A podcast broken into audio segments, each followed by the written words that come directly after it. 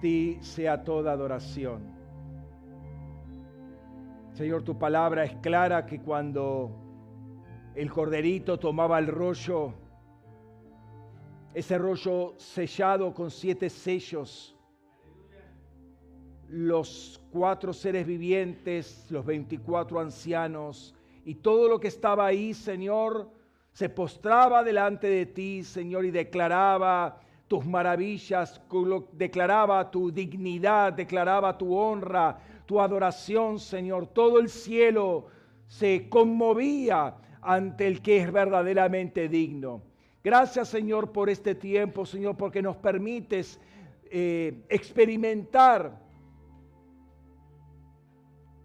cada día más de tu dignidad, cada día más de tu centralidad, Señor, en nuestras vidas. Abre los ojos para realidades nuevas, Señor. Abre los ojos para un entendimiento más profundo. Abre los ojos para conocer más tu corazón, Señor. Y queremos, Señor, nos deleitamos en eso, Señor, porque sabemos que haciendo eso te agradamos a ti, Señor. Y buscamos, Señor, el agradarte a ti, el hacer tu voluntad, el estar concentrados en tu corazón, Señor. Padre, con los ángeles que nos rodean, Señor. Queremos tener esa actitud, Señor, que está descrita en Apocalipsis, Señor. De estar contemplando, Señor, al que es verdaderamente digno. Al que es tres veces santo. Al que es digno de recibir toda gloria, honra, adoración, reconocimiento, poder, sabiduría a Cristo Jesús el Señor. Señor, sea tu palabra tomada por tus ángeles en este día. Conforme la reciban, Señor, la lleven, la expandan, la hagan recorrer toda la tierra, Señor. Llévenla, Señor, a los lugares designados por el, por el Padre en esta mañana, Señor, para que tu mensaje sea conocido. En el nombre de Jesús. Aleluya. Amén, amén. Amén. Pueden tomar asiento, Dios les bendiga. Gracias por estar en este momento. Y bendigo también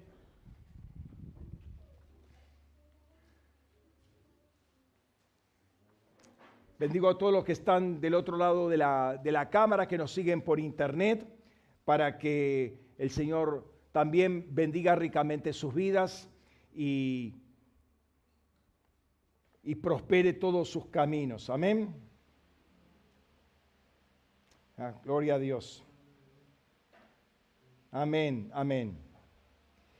Bien, hermanos. Quiero tocar un tema que está un poco abierto en esta mañana, eh, abierto porque entiendo que el Señor tiene que soltar más palabra al respecto, pero de alguna manera es bueno alguna veces soltar lo que tenemos para que el Señor dé más, ¿no?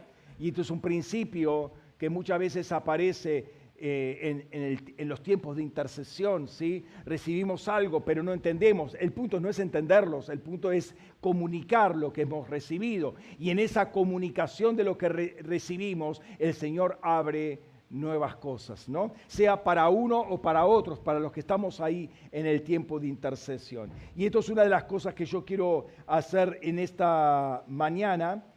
Y quiero invitarte a que me puedas seguir con las escrituras. Vamos a Lucas eh, capítulo 16, Evangelio según Lucas capítulo 16, y vamos a leer a partir del versículo 19 hasta el fin del capítulo. Lucas 16, 19. Si alguien me puede traer un poco de agua, le agradecería. Gracias. Dice así la palabra de Dios. Había cierto hombre rico que se vestía de púrpura y lino fino blanco, lino fino blanco y cada día hacía un banquete con esplendidez.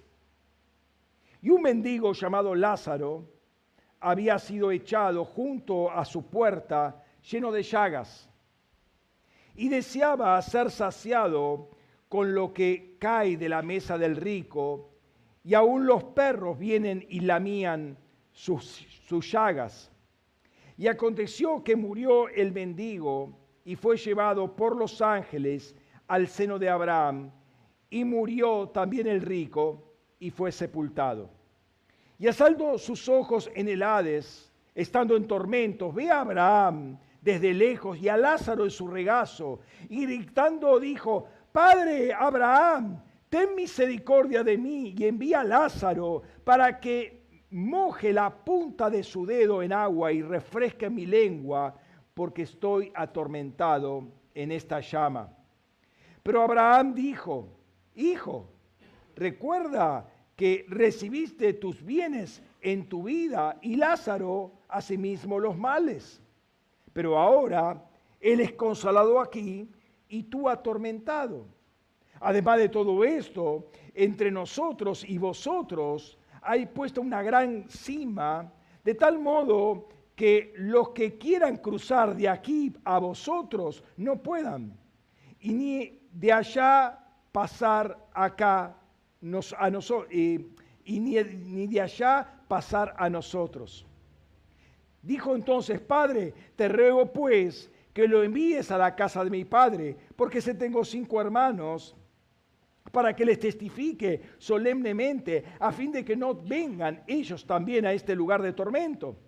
Pero Abraham dice, a Moisés y a los profetas tienen, óiganlos.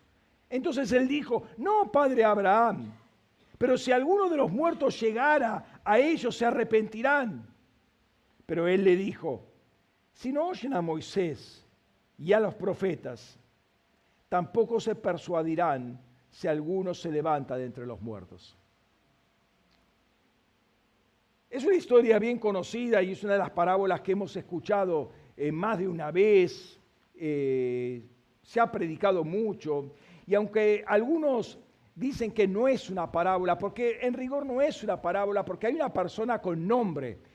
Si vamos al caso, hay dos personas con nombre, está Lázaro y está Abraham. Y por lo general las parábolas no tienen nombres propios es más genérico, por lo cual algunos piensan, algunos eruditos piensan que esto es un hecho real. O sea, esto, este Lázaro existió y este rico particular del cual no se da el nombre también existieron. Pero independientemente de esto, de esta discusión más que todo técnica, eh, en nada oscurece o en nada cambia el contenido que eh, quiere transmitir. Es decir, eh, sea una historia real o sea una, una parábola, una enseñanza genérica, está diciendo algo particular y si le aconteció a Lázaro o, Lázaro es un nombre ficticio una persona ficticia, la enseñanza de lo que es, de lo que aparece, de lo que acontece o de lo que va a acontecer es eh, no menos real, ¿no? Eh, hay muchos, hay, ah, obviamente, como enseñanza o como relato, hay una enseñanza central, ¿sí? Este, eh, lo que uno hace en esta vida y lo que pasa en la vida, en, la otra instancia de la vida, ¿sí? Eh, ahora, también eh, a partir del relato que hace Jesús, deja ver algunas otras cositas que son por así decirlo, cosas periféricas que no se resuelven con el texto mismo, sino que son nexos para otras enseñanzas y uno puede ir completando algunas otras cosas. Esos detalles para nada son obviables, ¿sí? Y eso tenemos que aprender cuando leemos las escrituras, cuando las estudiamos, a ver, esos detalles no es parte de la enseñanza, no lo entiendo muy bien, pero dejo una nota al margen o lo anoto en, un lugar porque va a llegar el momento que el Señor me, haga pasar por otra escritura y me voy, a, me voy a conectar y va a traer luz a esa revelación que el Señor quiere mostrarme o enseñarme. Les comparto algo. Ay, me olvidé el texto, sí. Bueno, bueno, pero ustedes lo estaban siguiendo por, por sus Biblias. les quiero compartir algo que el Señor me mostró, y esto es bien genérico. Eh, me mostró cuando estaba enseñando el año pasado en el KIBC exégesis de Efesios. Por lo tanto, está en Efesios. Es un ejemplo simplemente que se puede hacer en todo pasaje de la Escritura. Pero lo, dejé ahí las láminas, inclusive las simplifiqué para no complicarles mucho. Tratando de explicar algunos temas de gramática que pueden ser complicados desde el griego y o desde el castellano, eh, pueden ser complicados para aquellos que no tienen los elementos de gramática básica, ¿sí? o los tienen olvidados después de tantos años, se los olvidaron. Pero también para que no quede tan fría la enseñanza y, crean que, bueno, esto es pura letra. Entonces, en vez de, de eh, yo le estaba preguntando al Señor, a ver cómo, puedo ejemplificar esto. Entonces, eh, el Señor me mostró que cuando, en este caso Pablo, para poner el ejemplo que traigo de, Efesios, cuando eh, Pablo va desarrollando sus ideas, va armando oraciones, o sea, va escribiendo y, va explicando algunas cosas y va desarrollando todas sus ideas, como lo hacemos nosotros, ¿no? El Señor me mostró que una oración, una oración de las que aparece ahí gramaticalmente, es como si fuera un pasillo con muchas puertas. ¿Sí? Pasillo con muchas puertas donde cada puerta es una palabra. Entonces yo entro por esa puerta y voy a pasar a esa palabra y esa palabra es un ambiente, un ambiente en el espíritu. ¿Sí? Lo pongo así plano, ¿sí? Una oración son varias puertas, ¿sí?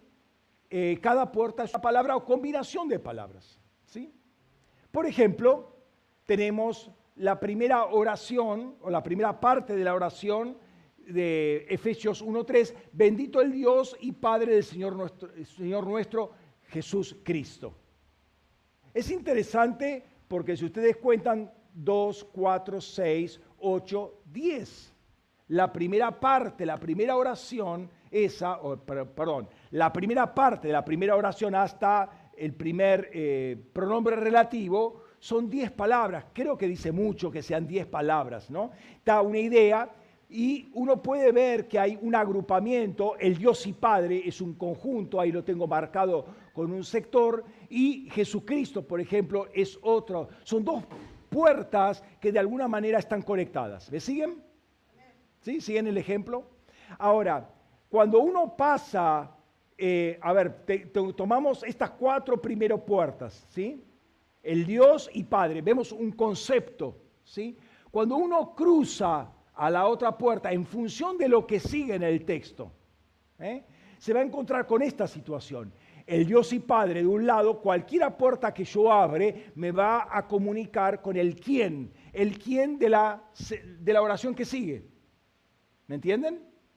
Por ejemplo, quien nos bendijo con toda bendición espiritual en los celestiales en Cristo. O sea, estas cuatro puertas, cruzo cualquiera de ellas y me van a enfocar en esta puerta que es quién, ¿sí? ¿Quién nos bendijo, etcétera, etcétera? ¿Lo entienden? Esto es muy interesante porque más allá, eh, después podemos, por ejemplo, si estamos en este ambiente interior, vemos estas cuatro puertas de un lado, ¿sí? Que es de la oración anterior, y esta puerta de la siguiente que me conecta al próximo pasillo. Ahora, en este salón puede haber otras puertas que no vemos en este momento. Porque la revelación todavía la tenemos cerrada. No tenemos luz. O tal vez haya otras puertas, las vemos, pero están cerradas y no podemos pasar. Porque el Espíritu todavía no nos permite pasar.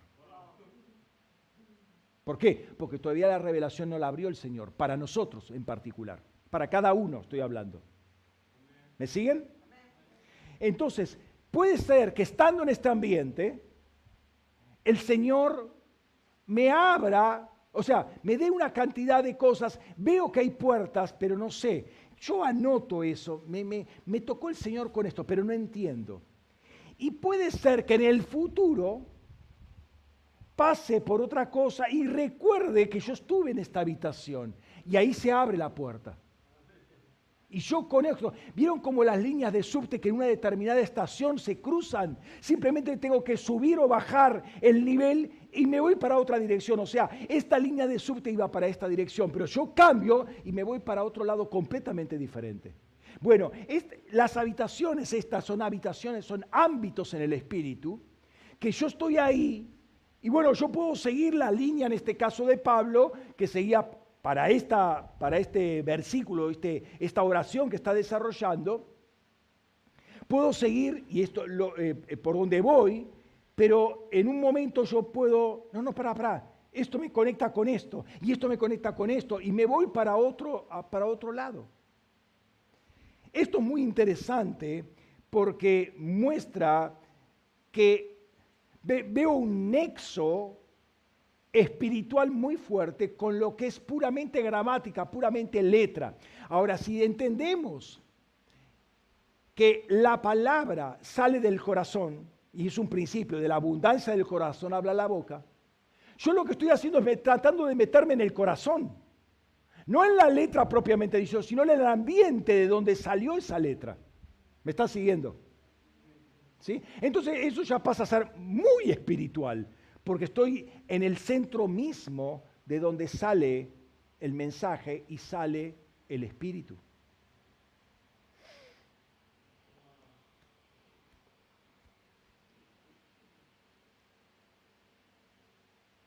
Es esto que estamos haciendo es de alguna manera entrar en el texto bíblico y quedarse meditando en esos ámbitos que son palabras, Padre. A ver, me quedo en ese ámbito que es Padre.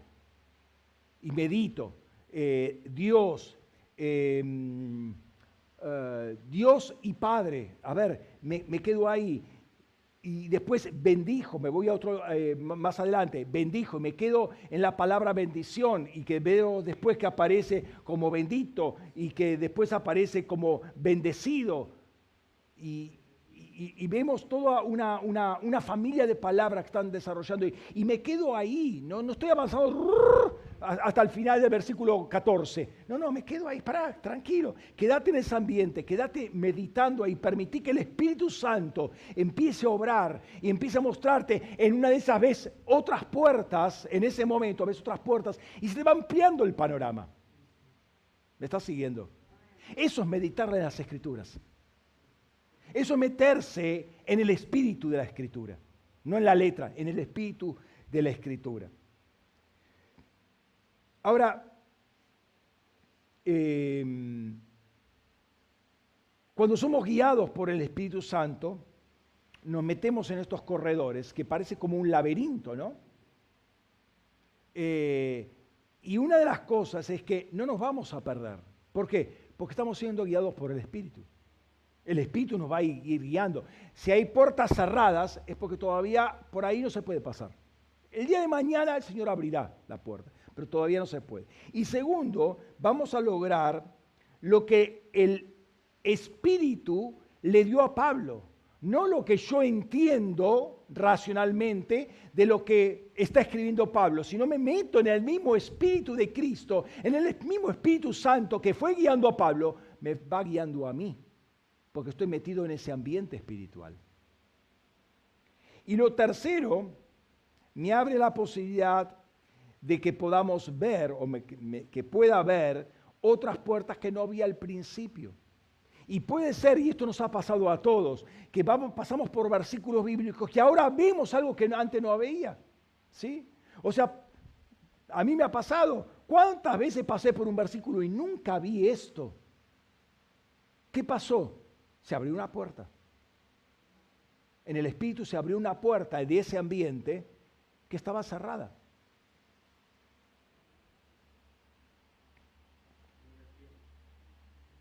Una vez justamente hicimos este ejercicio hace varios años, acá en esta congregación, en una intercesión, con un salmo.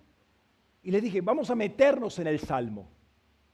¿Sí? No le di toda esta aplicación, ¿por qué? Porque el Señor todavía no me la había revelado. Pero le dije, vamos a meternos en este salmo. cada salmo es un ámbito de revelación. Entrar espiritualmente en el salmo es introducirse en el Espíritu de Dios que le ha, le ha revelado al salmista una determinada profundidad, una determinada eh, visión o revelación.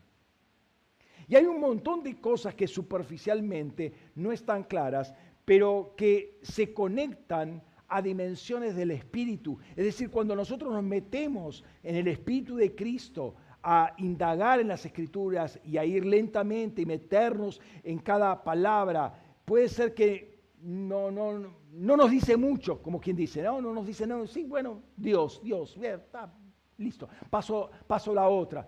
Pero puede ser que el Señor ahí nos toque y nos quedamos ahí meditando, a ver qué, qué, qué, qué eh, el Espíritu está mostrando, qué luz está dando sobre cada, sobre estas paredes, no sea cosa que me abre una puerta para entender otra realidad, ¿no? Eh, lo que pasa es que nuestra mente está tan acostumbrado a lo espacio temporal que ejercitarla en lo espiritual algunas veces es complicado. Ay, pastor, que tengo muchas cosas que hacer. No, es que justamente eso, las, cosas de esta vida, los intereses, las presiones de este mundo hacen que no pueda invertir el tiempo o pelean, luchan para que no pueda invertir el tiempo que debo invertir en profundizar las escrituras.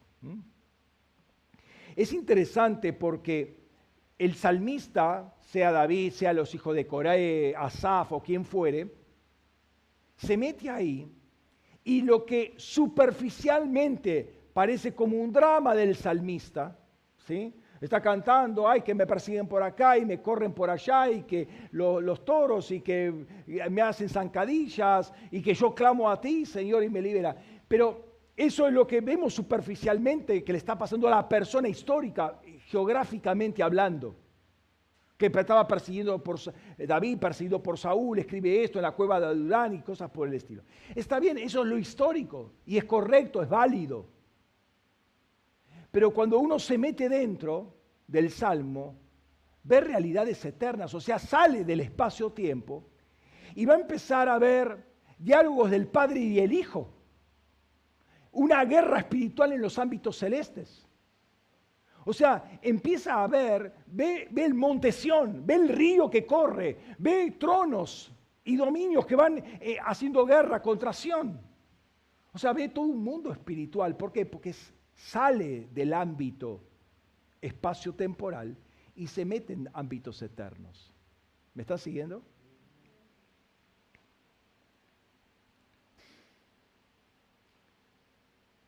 Y así como los, salmos, son ámbitos espirituales, también lo son las parábolas. También son las enseñanzas propias de Jesús. Eh, y esta parábola del rico y Lázaro no es menos. Claro, hacer este trabajo versículo a versículo, del 19 al 31, no podría llevar toda la mañana, toda la tarde y toda la noche. ¿Sí? Porque eh, eh, es larga la historia, ¿no? Pero si uno busca una determinada enseñanza, hay muchas puertas que se pueden abrir en el momento o a posteriori. ¿Por qué? Porque las vamos almacenando en nuestro espíritu. Obviamente, vuelvo a repetir, no nos podemos meter eh, en este momento por versículo a versículo por toda la parábola o la enseñanza esta, esta historia de Rico y el Lázaro, porque llevaría mucho tiempo, pero me quiero concentrar en algunos versículos solamente.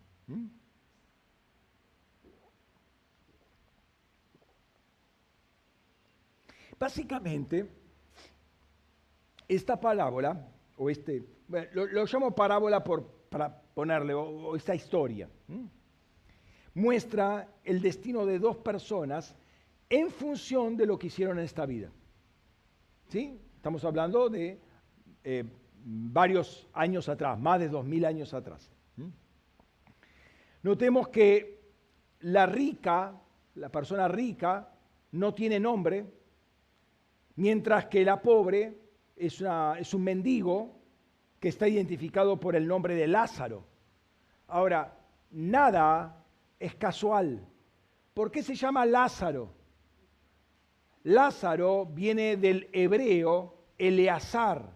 Y Eleazar es Dios es protector o ayudador.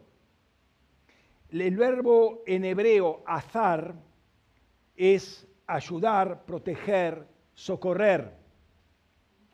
entonces es alguien que dependía de Dios, es alguien que necesitaba de Dios desesperadamente, eh, dependía de Dios para que alguien le tirara una limona, para que alguien le tirara un pedazo de pan. Aún las obras dependía de Dios y, me imagino que eh, estaba orando, Señor, este día ten misericordia y sosténme. O sea, que alguien me dé de comer porque era realmente mendigo. Entonces, esa dependencia espiritual en el ámbito espacio-temporal como mendigo era, digamos, eh, el nexo para recibir un sustento, un sustento físico para poder vivir ese día. De modo que eh, este hombre, este, el nombre de Lázaro no creo que sea fortuito. Habla de una realidad espiritual que estaba en este hombre. Entonces, este es el primer punto importante. Esta historia relata eh, y, en la enseñanza eh, no, no quiero, ni tampoco la, historia eh, eh, da para esto, que todo pobre, todo mendigo, o sea, englobándose, todo pobre, todo mendigo va a ser como Lázaro y va a ir al seno de Abraham. Como tampoco está condenando a todo rico y todo rico se va a ir ahí al fuego, al tormento. No está diciendo eso la escritura. Está hablando de este hombre en particular Lázaro, y de este rico en particular. Esto lo concluyo, por eso es una historia.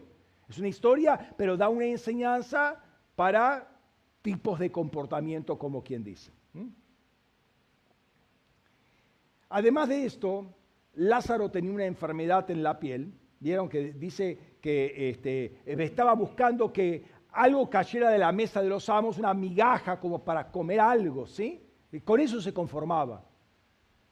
Y eso por no decirlo de una manera más genérica, que bueno, iba a, iba a revisar el tacho de basura a ver qué, qué es lo que, los desperdicios de todos los manjares que comían, a ver, había una patita de pollo, algo que quede ahí para arañar algo, ¿sí? Lo tiraban en el, el, tacho de basura y él estaba ahí en el tacho de basura, no, obviamente no va a estar al lado de la mesa del rico, o sea, la expresión, las migajas que caen de la mesa no quiere decir literalmente la migaja cae y él está ahí al lado.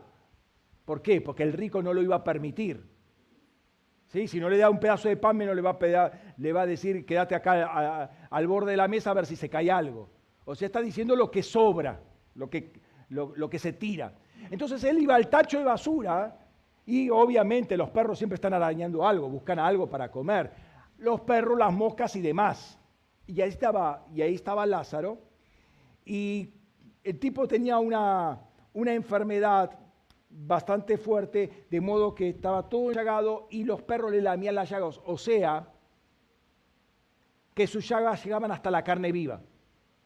De modo que los perros no distinguían entre el pedazo de asado que tiraron los tipos y la pierna enllagada de, de Lázaro. Más o menos para tener una idea de la descripción calamitosa de, esta, de, este, de este Lázaro, ¿no?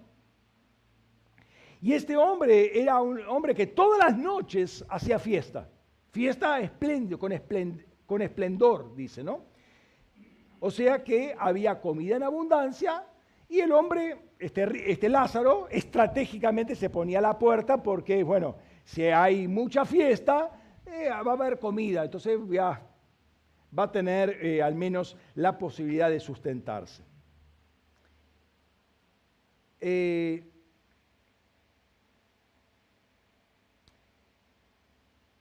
es interesante resaltar eh, esto. Hoy, hoy, conoce uno el nombre de los famosos, conoce el nombre de los ricos, de los poderosos. ¿sí? Eh, quizás en el barrio, uno que vive en, en un barrio, conoce, sí, aquella casa es de fulano de tal pero la casa pobre no sé de quién es. Conoces una cantidad de casas pobres, pero no sabes, sí, sí, lo conozco de, vista. Pero seguramente, aunque no lo conozca de vista, la casa rica sabes quién es y conoces el nombre y apellido. O sea, el hombre naturalmente conoce a los ricos por nombre y apellido, pero no conoce a los pobres. Pero Dios conoce a los pobres con nombre y apellido. eh, vuelvo a repetir, no estoy generalizando. Quiero concentrarme en estos aspectos y contrastes que pone la escritura en este, este pasaje. ¿Quién se interesa obviamente en los pobres? Ni los políticos. Los políticos solamente tienen mensajes entusiastas en tiempos de campaña hacia los pobres, pero nunca se acuerdan de ellos, ni les importa. Son carne de cañón para los pobres. A ver, son números, son masa, son votos, pero no me interesa eh, eh, arreglarles la vida. ¿No? Ahora, al político lo conocen con nombre y apellido. A los pobres que son sometidos por el político, nadie los conoce. Son un número. Tenés una enfermedad, bueno, de aquí a 15, 20 días te voy a atender. Claro, a 15, 20 días te puedes morir, ¿no? ¿Por qué? Porque sos pobre. Al pobre, al político no le importa, al poderoso, al que tiene nombre y apellido, y quizás doble apellido, no le interesa. Esa es la diferencia entre el corazón de Dios y el corazón de los hombres, ¿no? Delante de Dios, este rico no tiene nombre. ¿Lo, notaron eso? Este rico no tiene nombre. ¿Quién es este rico? No, un, rico, un hombre rico. Eh, pero el, pobre en particular sí aparece con nombre. Ahora, en el plano espiritual, esto es muy interesante porque es como que el rico no existe para Dios. No tiene existencia, no tiene identidad, no, es un don nadie. No tiene registro en, los libros de Dios, no tiene registro este hombre. yo soy fulano de tal y le ponen doble o triple apellido en francés además, porque parecería que eso tiene más abolengo.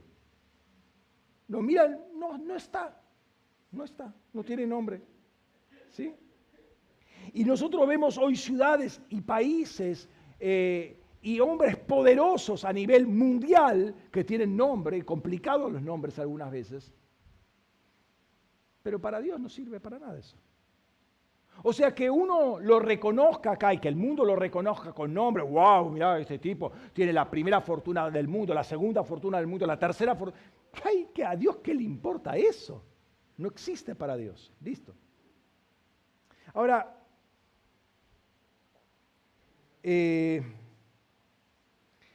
lo que es importante para los hombres no quiere decir que sea importante para Dios. Eso tenemos que tenerlo en cuenta. Tomemos, por ejemplo, eh, un salmo, Salmo 2, por ejemplo, ¿no? Y no sabemos este, quién escribió este salmo, sí, lo escribió un salmista, pero vos fíjate que aparte de lo que está relatando, el salmista vio en el espíritu a Herodes Antipas, a Poncio Pilatos, a Dios y a Jesús en diálogo. ¿Sí? Fíjate lo que dice. Vamos a ver. Ahí, perdón. Ahí está. Salmo 2. Dice, ¿por qué tumultúan las naciones y los pueblos maquinan vanidades? Se presentaron los reyes de la tierra y en un mismo lugar los gobernantes fueron reunidos contra Yahvé y contra su ungido. Dios y su ungido, el Cristo. ¿Sí? Diciendo, rompamos sus ligaduras y echemos de nosotros sus cuerdas. El que habita en los cielos se reirá de ellos. Adonai los ridicularizará. Ahora, notemos, reyes, gobernantes, naciones desarrollaron planes contra Dios. Dios se mata de risa de eso. ¿Qué? ¿Eso vas a hacer? Se mata de risa. Y le dice, lo va a avergonzar. O sea, el hombre dice, wow, mira, manejo todo el mundo, vamos a hacer esto, hagamos una torre que llega hasta el cielo, ¿se acuerdan? No la historia de, Génesis, de Génesis 11. ¿sí? O sea, los planes del hombre y los planes del hombre contra Dios y contra Cristo. Y podríamos agregar contra la iglesia, porque el que persigue a Cristo persigue a la iglesia, o recíprocamente. Y tienen nombres. Estos gobernantes tienen nombres. Los hombres los reconocían y temían porque tenía poder al punto tal que se sujetaban, contribuían con los, con los impuestos, se sujetaban, soportaban sus caprichos y pagaban los impuestos. El don nadie ante el rey le pagaba el impuesto, porque si no, porque le confisca la propiedad, porque tiene poder para hacerlo. Temen, temen y se postran ante ellos. Pero sabes que para Dios no tienen nombre esos tipos. No están registrados en sus libros. Se ríe de sus planes. Pero ese, ese, esa persona, si es un, eh, un piadoso, está registrado y tiene nombre para Dios. ¿no? Vuelvo a repetir, no estoy generalizando hablando de toda persona poderosa, sino de aquellos que buscan hacer un mal, eh, están en contra del plan de Dios, están en contra de Cristo, están en contra de la iglesia, lo que Dios ha establecido para el hombre. Ellos planean, hacen estrategias, consiguen finanzas, presionan, coaccionan, compran voluntades, mienten, pero Dios se ríe de ellos y de sus planes. Delante de Dios estas personas son como nada, son como jarasca, como tamo en el viento, y se vuelan, desaparecen. ¿Se acuerdan de, lo, que decía Faraón? Perseguiré, eh, sacaré eh, la espada, le cortaré acá, lo romperé por acá. Dice, soplaste tu viento y se los hundió el mar y ¡pum! se acabó la historia. ¿Cuál es el punto? ¿Se acuerdan, Faraón? ¿Quién es Jehová para que yo le haga caso? no lo conozco ni tampoco. Anda a trabajar, punto. Y pasó un año y medio y esa soberbia del Faraón se hundió en el fondo del mar. Dios se ríe de ellos. Claro, entre la palabra y el cumplimiento hay un lapso. ¿Sí? Hay un lapso. Si esas personas son como un Nimrod, ¿sí? Para los hombres, wow, un hombre poderoso. Este, se atreve inclusive a, enfrentar a Dios. Mirá las que le dijo, uh, qué, qué valiente. Dios se ríe de esas personas. Se ríe porque son unos pobres infelices marionetas del diablo que trabajan para su propia autodestrucción. Entonces, la cosa es nosotros tener que ver, leer la realidad desde la óptica divina. Y los salmos o cualquier pasaje de la escritura, cuando uno se mete en el espíritu y ve lo que el espíritu le fue mostrando al autor material del, del texto bíblico, uno se da cuenta que está viendo otra realidad. Una realidad según Dios. Está viendo el mundo espiritual. Eh, déjame decirte esto. Estamos en los versículos iniciales y fíjate cómo eh, otras líneas de revelación se cruzan por acá. ¿Se acuerdan de los subtes que pasan una pasa eh, en una misma estación, se combina por medio de una escalera y cambia de dirección de rumbo? Una de las palabras que recibimos en todo este tiempo, estos dos últimos años, y particularmente la recibimos a fin de, diciembre, eh, para diciembre, para principios de diciembre, es el Salmo 46. Em, no lo voy a leer todo, pero mira lo que dice el versículo 10. Dice, estad quietos y conoced que yo soy Elohim. Seré exaltado entre las naciones, seré enaltecido en la tierra. ¿Ah? Ahora, esta quietud que se nos ordena acá, estad quietos, dice, esta eh, actitud, no es estaticidad, no es inmovilidad, no es inactividad, sino estar reposados con el objetivo de conocer y conoced. O sea, estad quietos, una, una orden, por así decirlo, y conoced, es otra orden. O sea, yo estoy reposado, me, separo de muchas cosas con el objetivo de conocer a Dios. O sea, no estoy quedado cruzado de brazos acá mirando la televisión, mirando Facebook, mirando el celular para ver qué pasa, porque me dijo que estuviera quieto. No es eso, no es haraganería, es establecer un tiempo para conocer al Señor. Entonces hay un trabajo de nuestra parte. Ahora, justamente en los dos versículos anteriores dice esto. Uy, perdón. No, no lo puse. Uy, Señor. Se los leo. Dice, versículo 8 y versículo 9. Venid, contemplad las obras de Yahvé, que puso asolamientos en la tierra, que hace cesar las guerras hasta los confines de la tierra, que quiebra el arco, que parte la lanza y que quema los carros de fuego. Lo hemos mencionado esto ya. Este versículo lo hemos estudiado y hemos hablado de lo que es quebrar el arca, partir la lanza y quemar los carros de fuego. Pero el punto es, venid, venid, contemplar las obras de Yahvé.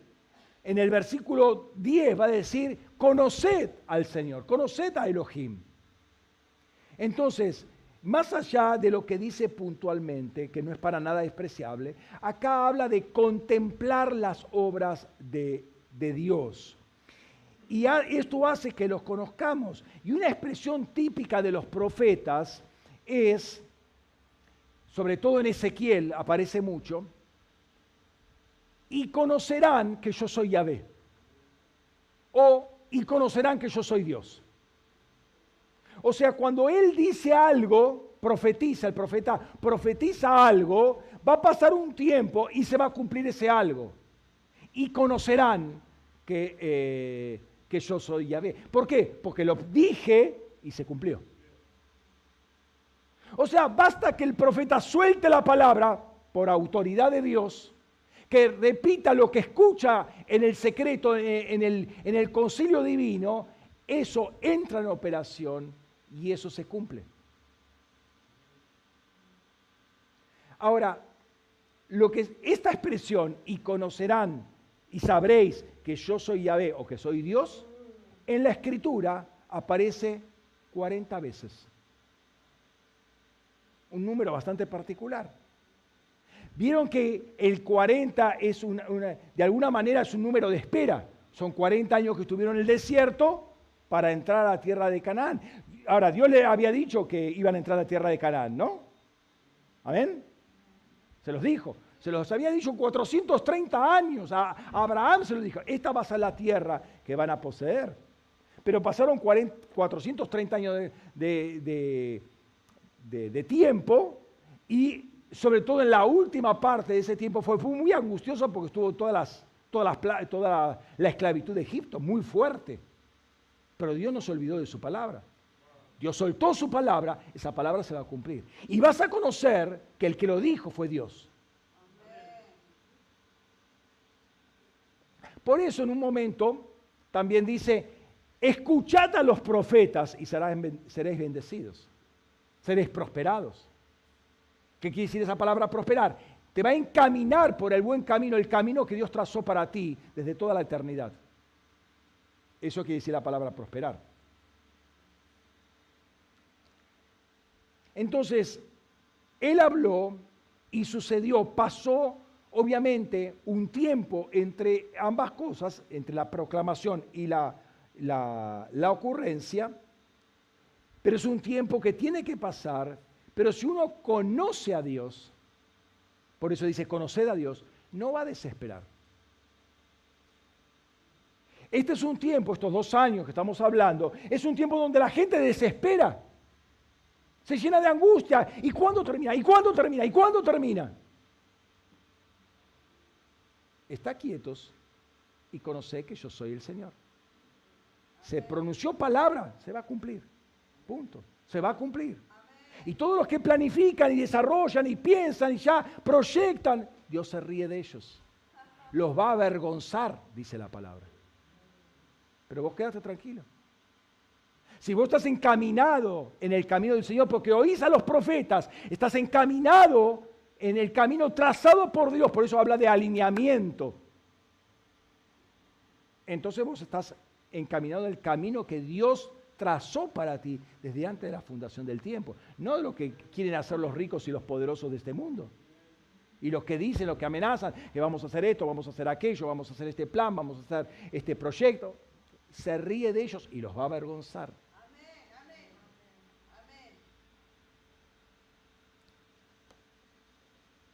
El punto es que cuando nosotros nos desesperamos, pasa lo de siempre. Queremos ayudarlo a Dios. Le pasó a Abraham. Eh, no tengo hijos y los años pasan, los cumpleaños, las tortitas de cumpleaños siguen viniendo. Y siempre están agregando una velita más y no viene el crío. Entonces, como vamos a tomar un diseño, vamos a ayudarlo a Dios. Y eso no va a ser otra cosa que entorpezar. Dios le dice a, Jesús le dice a, una persona sanada, anda y no digas nada. Y él va y se lo proclama a todo el mundo. Y de ese momento Jesús no puede más entrar abiertamente a las ciudades. Entorpeció el camino del Señor. ¿Por qué no hiciste lo que Dios te dijo que hicieras? Conoce al Señor. Conoce al Señor. Invertí tiempo en conocer al Señor. No te desesperes. Invertí este tiempo en conocer al Señor, a meterte con el Señor, a meterte en las cámaras, en los ámbitos espirituales del texto para que el Señor te muestre las puertas que hay de revelación. Y así vas a conocer al Señor. ¿Me estás siguiendo? Entonces, ¿cómo eliminar toda esa ansiedad? Conociendo a Dios, estudiando y conociendo sus obras. Como Él prometió, soltó palabra y tarde o temprano se cumplió esa palabra. Dios es fiel. Eso te aumenta la fe. ¿Qué es lo que se necesita en este tiempo? En todo tiempo. Pero sin fe no se puede agradar a Dios. El que es atolondrado, el que va y que está viviendo ansioso es porque no está teniendo fe, no está ejerciendo mínimamente la fe que Dios del Señor.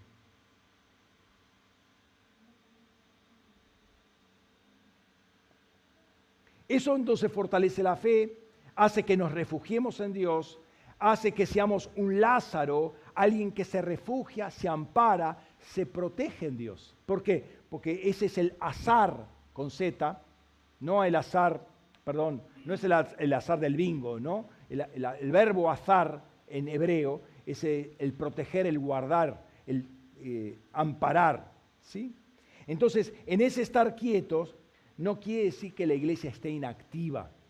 Está en intercesión, está en adoración, está metida con Él, está en los propósitos del reino. Este año particularmente para esta iglesia, pero creo que es más que para la iglesia, el centro. Recuerden, recuerden esto, lo vamos a ver una y otra vez, lo vamos a ver en la escuela que viene.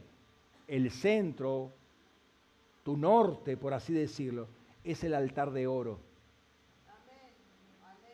Metete en el tabernáculo, estudia lo que es el, tabernáculo, eh, el altar de oro.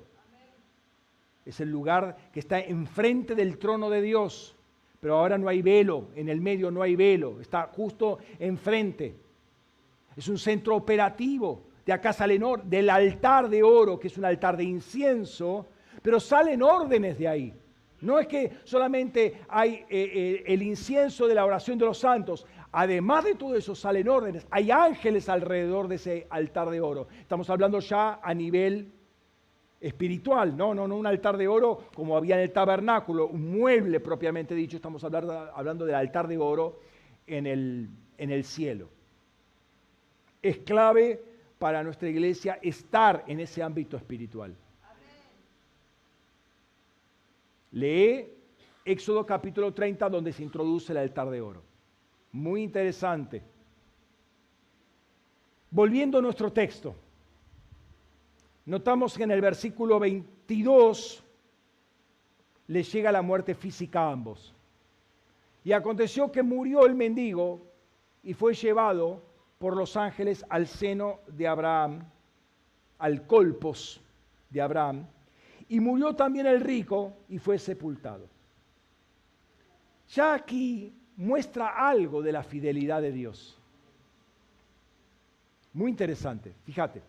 Y acá va el cruce de líneas, pasamos de un ambiente a otro. ¿Vieron, ¿Vieron lo, que pasa? Y, y, es común, ustedes lo habrán visto, pues me siguen todos los domingos y los días de la semana también, este, agarro un versículo o una historia, una línea, y salto otro versículo, y salgo otro versículo, y salto otro versículo, y voy a, Génesis, y voy a Salmos, y voy a, a, Primera de Pedro, y salto. ¿Por qué? Son las líneas que se comunican en cada ambiente. Entonces, acá me muestra algo. Y aconteció que el mendigo fue llevado por los ángeles al seno de Abraham. Ahora fíjate lo que dice eh, los hijos de Coré, ¿sí? En el Salmo 48, que así es Elohim, nuestro Elohim, eternamente y para siempre. Él nos capitaneará más allá de la muerte.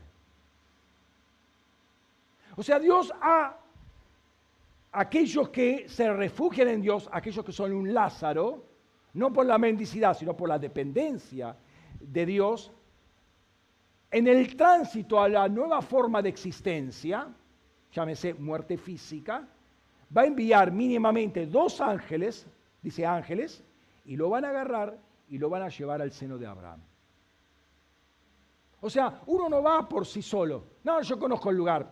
Me tomo acá el, 127 y hago combinación, después me tomo el tren, bajo dos estaciones, camino cuatro cuadras, me agarro la, bicicleta de, la hermana y camino. No, no, no, no, acá te llevan ángeles. Dios preparó el camino, eh, e, ese tránsito, nos escoltan ángeles. O sea, Dios tiene todo planeado. Dios tiene todo preparado. Ahora, del rico no se dice nada. Dice, fue sepultado, punto. Ahí se le acabó otra historia.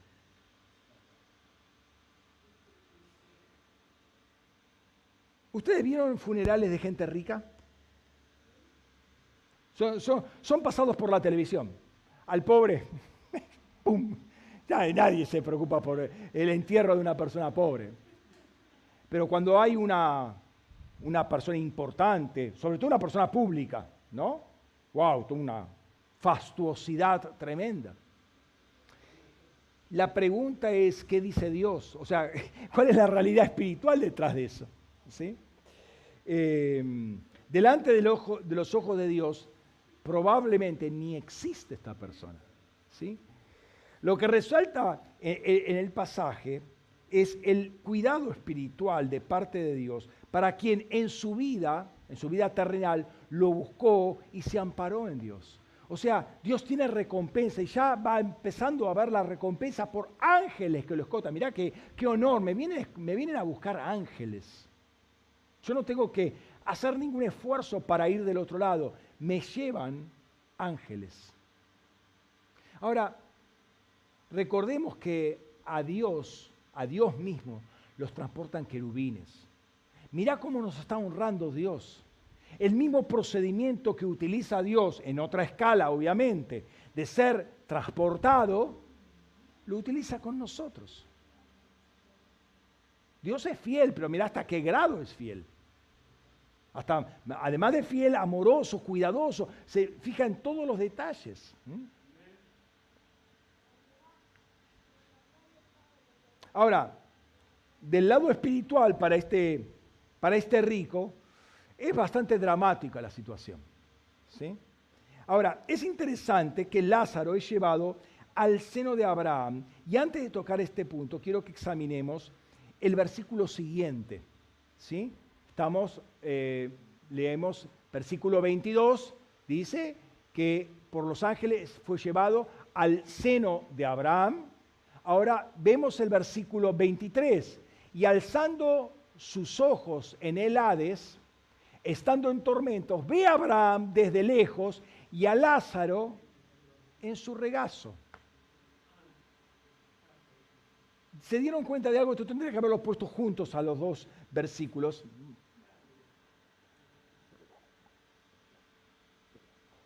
Pero noten que la Biblia textual cambia de un versículo al siguiente una misma palabra, colpos, primero como seno y después como regazo.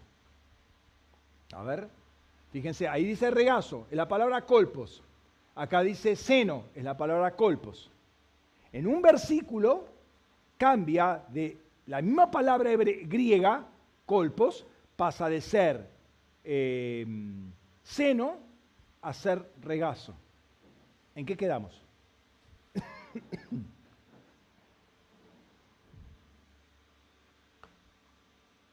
en el Antiguo Testamento, es decir, antes que Jesús hiciera su obra en la cruz, el velo que separaba el lugar santo del lugar santísimo, el velo donde estaban eh, bordados los querubines, estaba cerrado.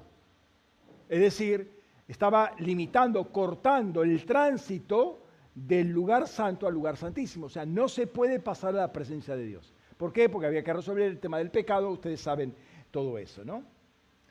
Sabemos que Cristo al morir hace que se rompa este velo, se parta de arriba hacia abajo, abriendo ese camino a, a una nueva relación con Dios. Y eso está escrito, por ejemplo, en Hebreos 10, 19, 20. Sigue la, oración, pero dice, así que hermanos, teniendo confianza por, eh, para la entrada al lugar santísimo por la sangre de Jesús, la cual nos, nos inauguró un camino nuevo y vivo a través del velo, esta vez esto es a través de su sangre, bueno, y sigue la oración, pero Él inauguró un camino nuevo y vivo para que poder acceder justamente al lugar santísimo, a la presencia de Dios. Eso, hasta la obra de Cristo, estaba cerrado. Nadie podía acceder. Ahora sí podemos acceder. Entonces, antes de Cristo, la gente no podía entrar directamente al cielo cuando moría, porque el velo estaba cerrado. Ahora el velo está abierto, o sea, hoy muero físicamente y estoy directamente en la presencia de Dios. El velo está abierto, o sea, no hay más velo. ¿Me siguen? ¿Está claro eso?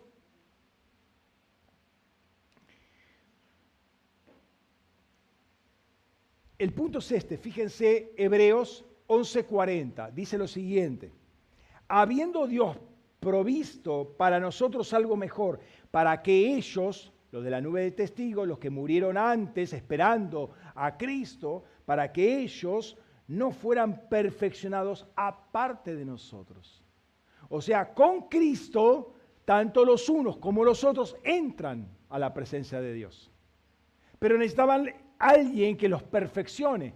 Nosotros fuimos perfeccionados en la obra de Cristo, pero todas estas personas del Antiguo Testamento fueron perfeccionados también con la obra de Cristo. Y es que cuando se rompe el velo, tanto los unos que estaban esperando, ¿dónde? En el seno de Abraham,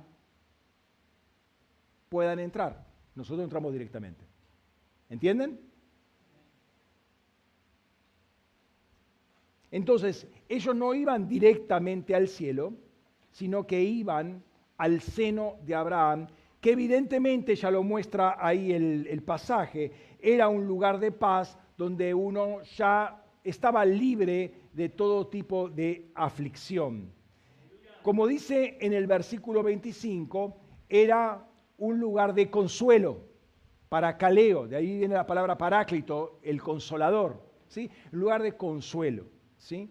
Sin embargo, a donde va el rico, es un lugar de tormento y fuego que espera que nadie de sus parientes, y, clama por eso, para que ninguno de sus parientes pudiera llegar. Y acá se abre un diálogo muy interesante entre el rico y Abraham, y curiosamente no con Lázaro. Es interesante que Lázaro no habla. El rico lo ve a Lázaro en el regazo de Abraham pero no habla o no se le permite hablar, no sé, pero Lázaro no habla. Es como si Lázaro estuviera en otra dimensión y no sabe lo que está pasando. Abraham sí, y Abraham le habla. ¿sí? Eh, y como buen religioso de la época, porque bueno, la religión la sabemos, ¿no? Lo que dice la palabra sí lo sabemos pero practicarlo era otro capítulo. Este, este rico asumía la paternidad genealógica de Abraham. Padre Abraham. Tres veces lo dice en el texto. Se dirige a Abraham como Padre Abraham, porque parecería que eso era un pasaporte para la eternidad. Si soy hijo de Abraham, listo, ya está todo resuelto.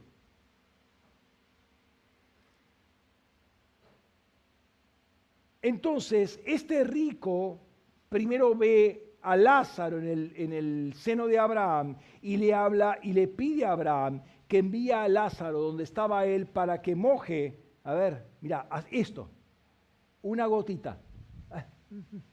Ah, ah, eso es lo que quería. Eso es lo que quiere, al menos eso. Para resolver, al menos una gota de agua para resolver su tormento. Eso sería un alivio ya. Pero parecería que Lázaro está protegido visual y auditivamente de todo lo que es dramático y particularmente conocía a este, a este rico que ahora está en el tormento.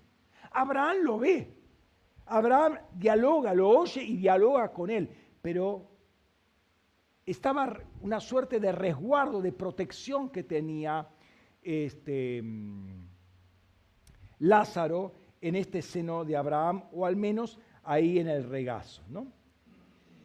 Em, ahora, genealógicamente, este rico sí era hijo de Abraham, pero no espiritualmente, ese es el punto.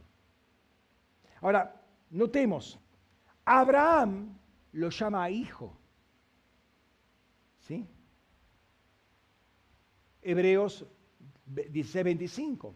Pero Abraham dijo, hijo, pero no Hebreos, Lucas 16:25, hijo, noten, hijo, recuerda que recibiste tus bienes en tu vida y Lázaro asimismo los males, pero ahora él es consolado aquí y tú atormentado allá, no lo dice el allá, pero se nota el contraste, ¿no?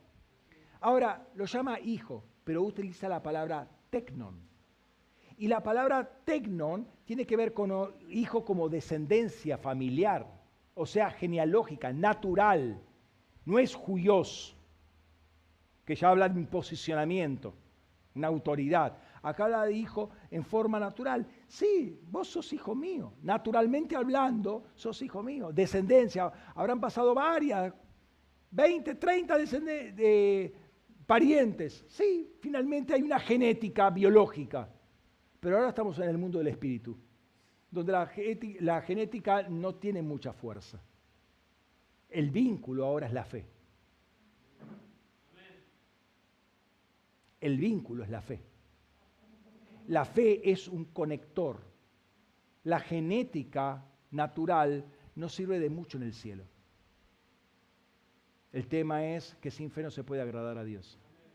La fe es el conector. O sea, sos tecnon, sí, sos tecnon, indiscutible, indiscutible. Se puede ver los registros y sos un tecnon. Perfecto. ¿sí? Eh, pero hay cosas que Abraham no puede hacer. No puedo ir allá, ni vos podés ir acá. ¿Por qué? Porque hay un abismo en medio de nosotros dos. ¿no? Eh, lo dice en el versículo 26, versículo siguiente, dice, además de todo esto, entre nosotros y vosotros ha sido puesto una gran, eh, una gran cima, jasma, ¿sí? De tal modo que los que quieran cruzar de aquí a vosotros no puedan, ni de allá pasar a nosotros. O sea, bidireccional, ni Abraham podía irse para aquel lado. Lo que pasa es que la palabra cima, nosotros la confundimos con la palabra cima con C, que es la, cumbre de un monte, la cima. Pero cima con S, y, viene y acá viene la palabra cisma, de la palabra jasma, ¿eh? Eh, tiene que ver con un intervalo impasable, una grieta profunda que no puede ser atravesada, un abismo, una boca abierta, y de ahí la palabra, ah, como bostezando, una boca abierta, un golfo. Eh, hay un lugar que no se puede pasar del otro lado. Abraham no podía hacer eso. Pero luego le hace otra petición más, insistiendo en su, eh, relación filial con Abraham y la respuesta que le da Abraham es quizás más fuerte, pero va en contra de todo engaño del corazón y algunas veces de nuestro engaño o del engaño que podemos eh, tener nosotros. Si ve un milagro poderoso, va a cambiar.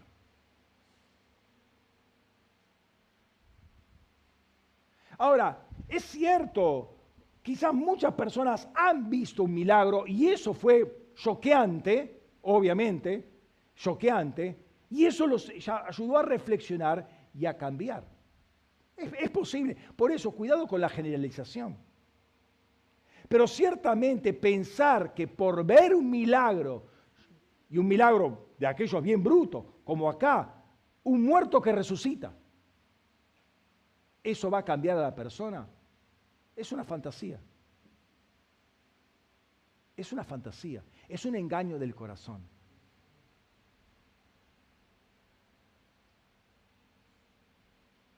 Acá dice que, que ni se levante alguien de la tumba va a cambiar. En ambos casos, eh, sea milagro o, este caso particular del rico y demás, sería una manifestación de la gloria de Dios, eso es indiscutible. Pero no es tanto la manifestación de, de Dios, sino el estado del corazón. Y acá vemos qué tan cerrado qué tan duro puede estar el corazón de una persona, ni que aún con una, manifestación tremenda de la gloria de Dios, esta persona puede cambiar. Mira, si Dios quisiera que todos cambiaran por resurrección de muertos, mira, hay cementerios y cementerios, podrían resucitar todos los muertos a ver si alguien se cambia. Pero Dios no lo hace, ¿por qué? Porque no van a cambiar. Para Dios no es problema eso. O sea, para Dios no hay nada imposible puede hacer resucitar 25 veces a un mismo muerto. ¿Y cuál es el problema? Pero con eso, aún con eso, la gente y aún los parientes cercanos no necesariamente van a cambiar.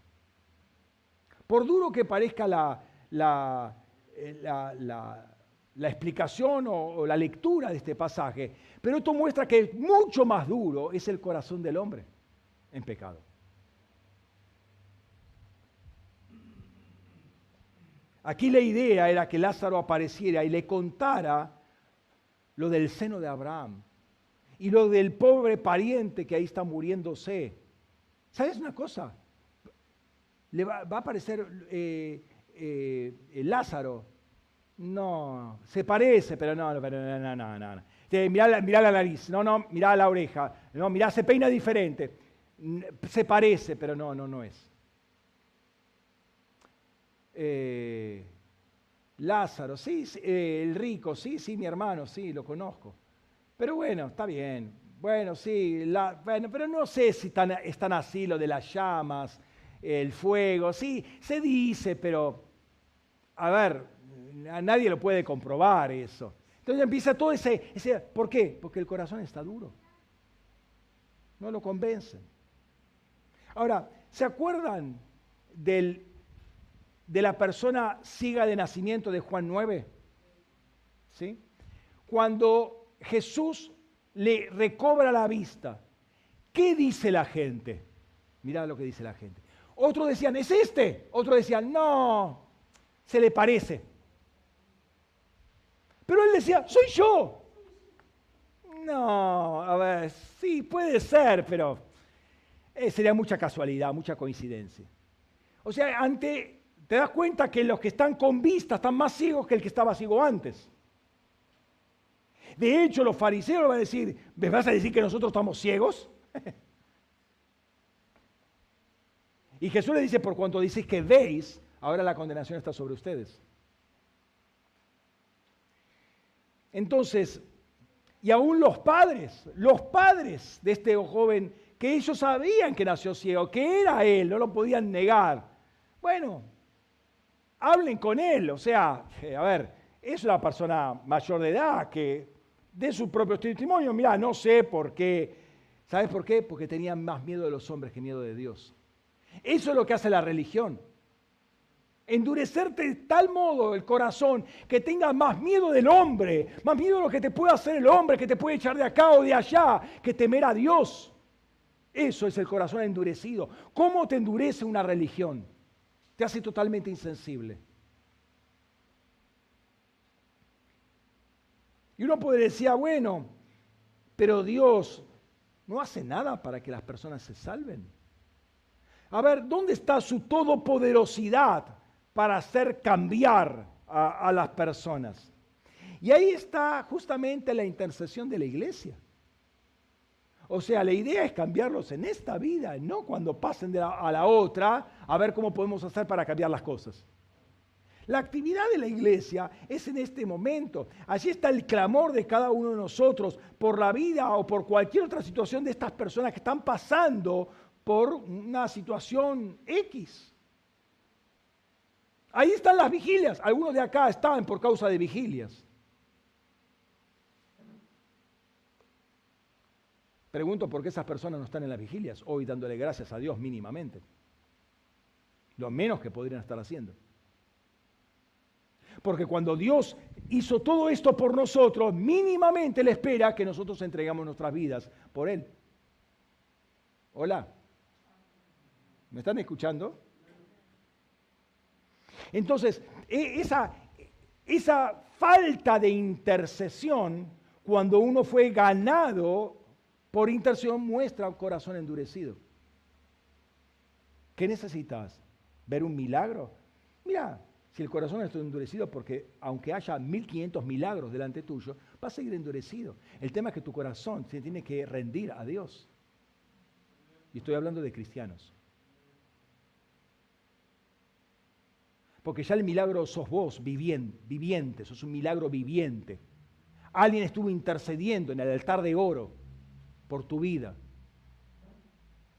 Y hoy medio pasivo está, o pasiva, esperando, no sé, la carroza, que no sé qué está esperando. Y está como también esas personas, esos religiosos de la época, no sé si recuerdan, a ver. A otro salvó, a sí mismo no puede salvarse. Él es rey de Israel. Baje ahora de la cruz y creeremos en él. ¿No te crees que iban a creer? Sacaba los clavitos, clic, clac, clic, clic, chum, bajé. Aleluya. ¿Ahora creen? Bueno, a ver, hacete otro milagrito para más. Ahora subí de nuevo y clavate. Y ahí van a estar 28.523 milagros y medio. Y van a estar jugando. Y mientras tanto, era un entretenimiento para ellos. ¿Sabe lo que le gusta? Es sentir emociones. La Junta le gusta sentir emociones, pero no derramarse delante de Dios. Ese es un drama en la iglesia también. La gente vive por las emociones, le gusta que sus ojos, a ver, vos ves por ejemplo, algunas veces veo ahí por, eh, por, por, Facebook algún prestidigitador. Impresionante algunas cosas que hacen. Vos te quedás viendo, ¿y dónde?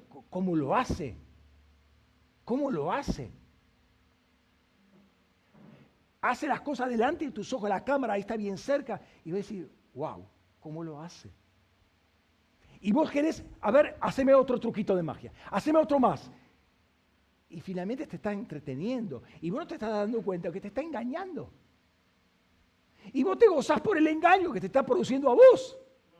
O sea, te das cuenta es toda una emoción que se despierta.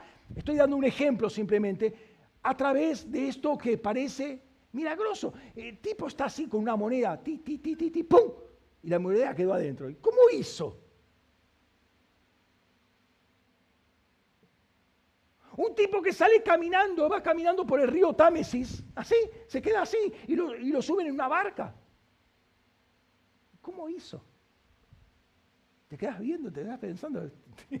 E, e, e, es impresionante algunas cosas. Pero date cuenta que todo un entretenimiento, obviamente para exaltar al hombre, pero es todo un entretenimiento de los sentidos. Y la gente buscaba ser entretenida por los sentidos con los milagros. Dios no juega a eso.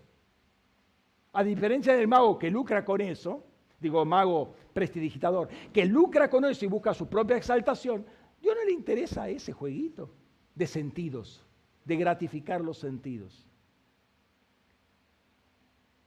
Entonces la gente dice, si vemos, creemos. No, no van a creer. Lo que quieren es sentir emociones.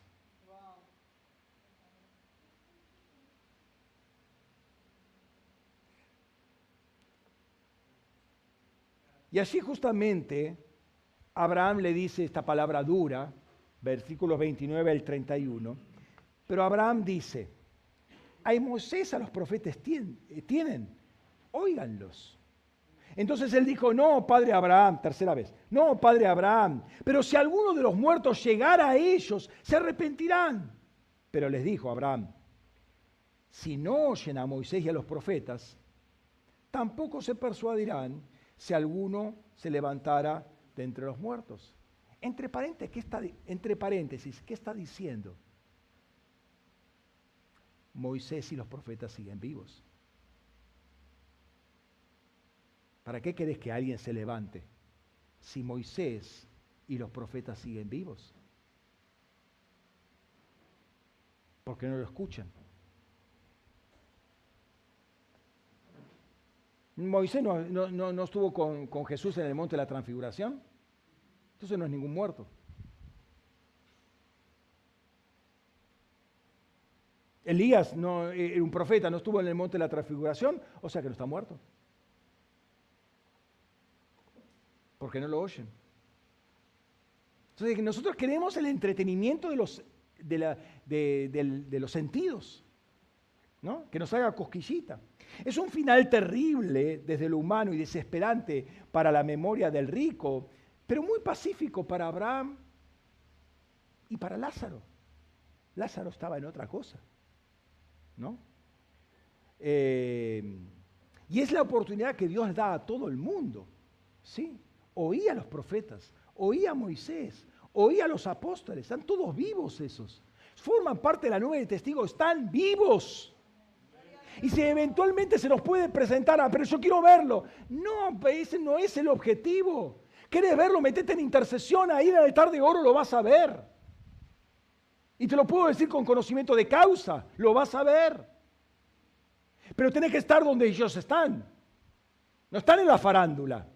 Ahí no lo vas a ver. No lo vas a ver en Facebook. No están ahí. ¿Qué va a estar haciendo Moisés en Facebook? ¿Te crees que no tiene nada que hacer Moisés? Pero está donde ellos están. En el monte Sión hay millares de ángeles. Por eso hay probabilidades, si estás en el monte Sión, que vas a ver ángeles, porque hay millares de ángeles. Pero ahí está la nube de testigos también. Si vos estás donde está la nube de testigos, vas a ver a los testigos de la nube.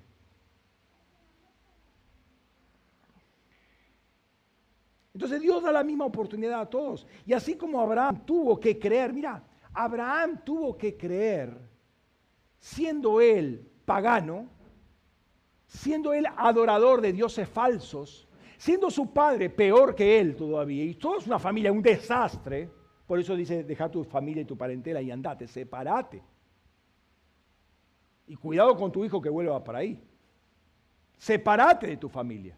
O sea, él tuvo que tomar una decisión a la voz de Dios que nunca la había escuchado antes. Entendamos eso. Nosotros hoy tenemos toda la escritura, pero él no tenía nada, nada de nada de nada. Y escuchó una voz y siguió esa voz. En un mundo totalmente pagano. Ay, pastor, es que hay tanta tentación. ¿Y qué, te crees que había en Ur de los Caldeos, hermano? Centro de adoración a la luna. ¿Qué te crees toda la perversión que habría ahí? Em, empezando por la propia familia de, Abraham. Si no, tenés, tenés, algo ahí en Labán. Fíjate lo que era Labán y ya te das cuenta. Fíjate lo que era Nacor y ya tenés otra, otra historia ahí. Era un desastre esa familia. Unos eh, eh, casados, multi, eh, casamientos cruzados entre parientes, una cosa bien extraña. Y Abraham se crió ahí, pero Abraham fue transformado por la palabra de Dios. Él tuvo esa oportunidad y la supo aprovechar. Y Dios da esa oportunidad para todos, ¿no? Pero ahora quiero ir al centro algo que me llamó la atención, el centro del mensaje, algo que me llamó la atención. Y es algo que espero que se abra, que tiene que ver con la persona de Abraham. Pablo dice acerca de Abraham y de su fe, Romanos 4, 11 y 12, dice, y recibió la señal de la circuncisión como sello de la justicia de la fe, cuando estaba en la incircuncisión, a fin de ser él padre de todos los que creen sin estar circuncidados, para que a aquellos le fuera contada justicia. Y padre de la circuncisión, no solo para los de la circuncisión, sino también para, para los que siguen las huellas de la fe de nuestro padre Abraham cuando estaba en incircuncisión. Es decir, Pablo aclara acá que ser padre de no tiene que ver tanto con la genealogía, sino que tiene que ver con seguir los pasos de, el caminar de. O sea, seguir un estilo de vida en conformidad a una fe. O sea, seguir la fe de Abraham. Cuando hablamos de circuncisión e incircuncisión, en lo físico es un reflejo, debe ser un reflejo de lo que es la circuncisión o incircuncisión de corazón, respectivamente. ¿Sí? Recuerden, recuerden Jeremías 4, eh, dice, no circuncidéis vuestro prepucio, circuncidaos vuestro corazón. ¿No? Hay algo que tiene que ver con lo genealógico, que demanda una responsabilidad, pero hay algo que tiene que ver no tiene que ver con lo genealógico y es mucho más importante que tiene que ver con la fe.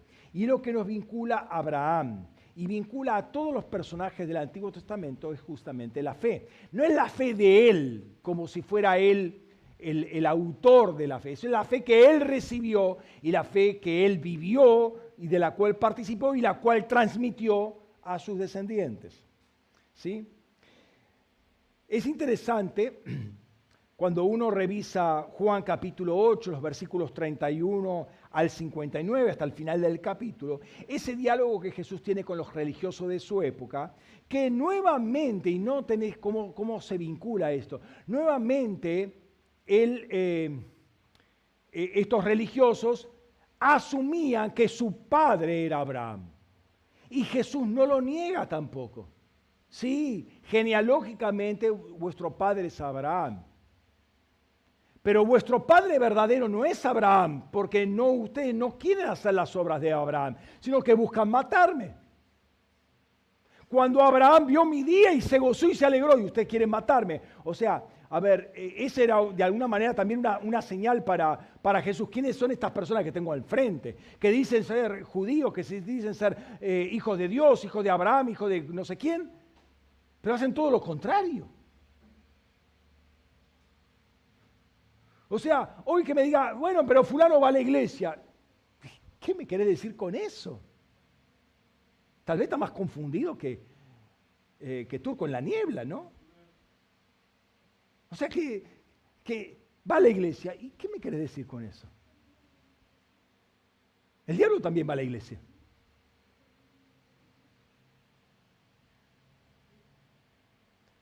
Ahí dice, Pablo dice, no siguen las huellas de la fe de Abraham. ¿Sí? No caminan, no viven conforme a su fe. Es decir, la fe es una marca en nuestras vidas. ¿sí? Nos marca de tal manera que no es que la fe queda acá mecida y sí, sí, yo creo la palabra y sí, Juan 3:16 y Romanos 8, 28 y, y, Efesios 1, 3 al 4 que no es cuestión de recitar versículos bíblicos, hermano. La fe es algo que se vive.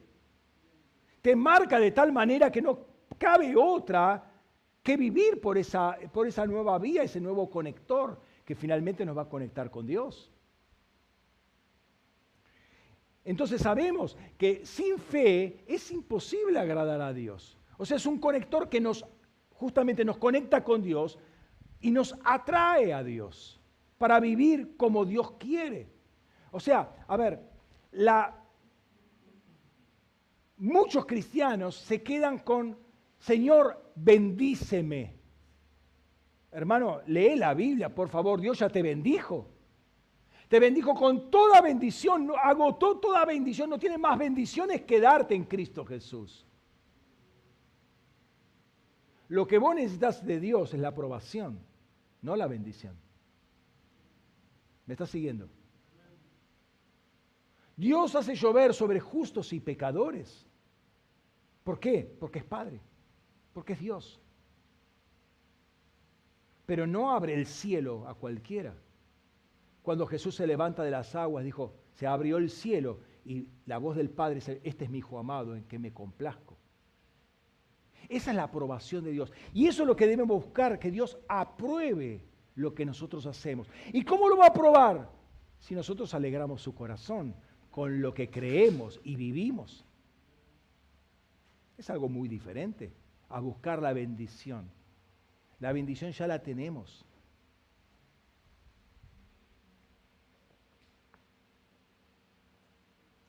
Ahora, notemos que él recibió la circuncisión como sello de la justicia de la fe.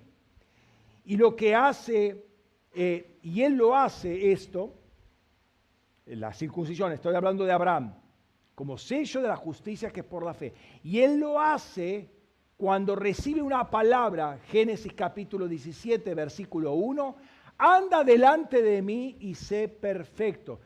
Después de 13 años de silencio por causa de Agar, Ismael y toda esa historia, Jesús, Dios dice, vuelve a aparecer a Abraham y le dice, anda delante de mí, sé perfecto, y pondré en vigencia mi pacto. Ahí circuncidate.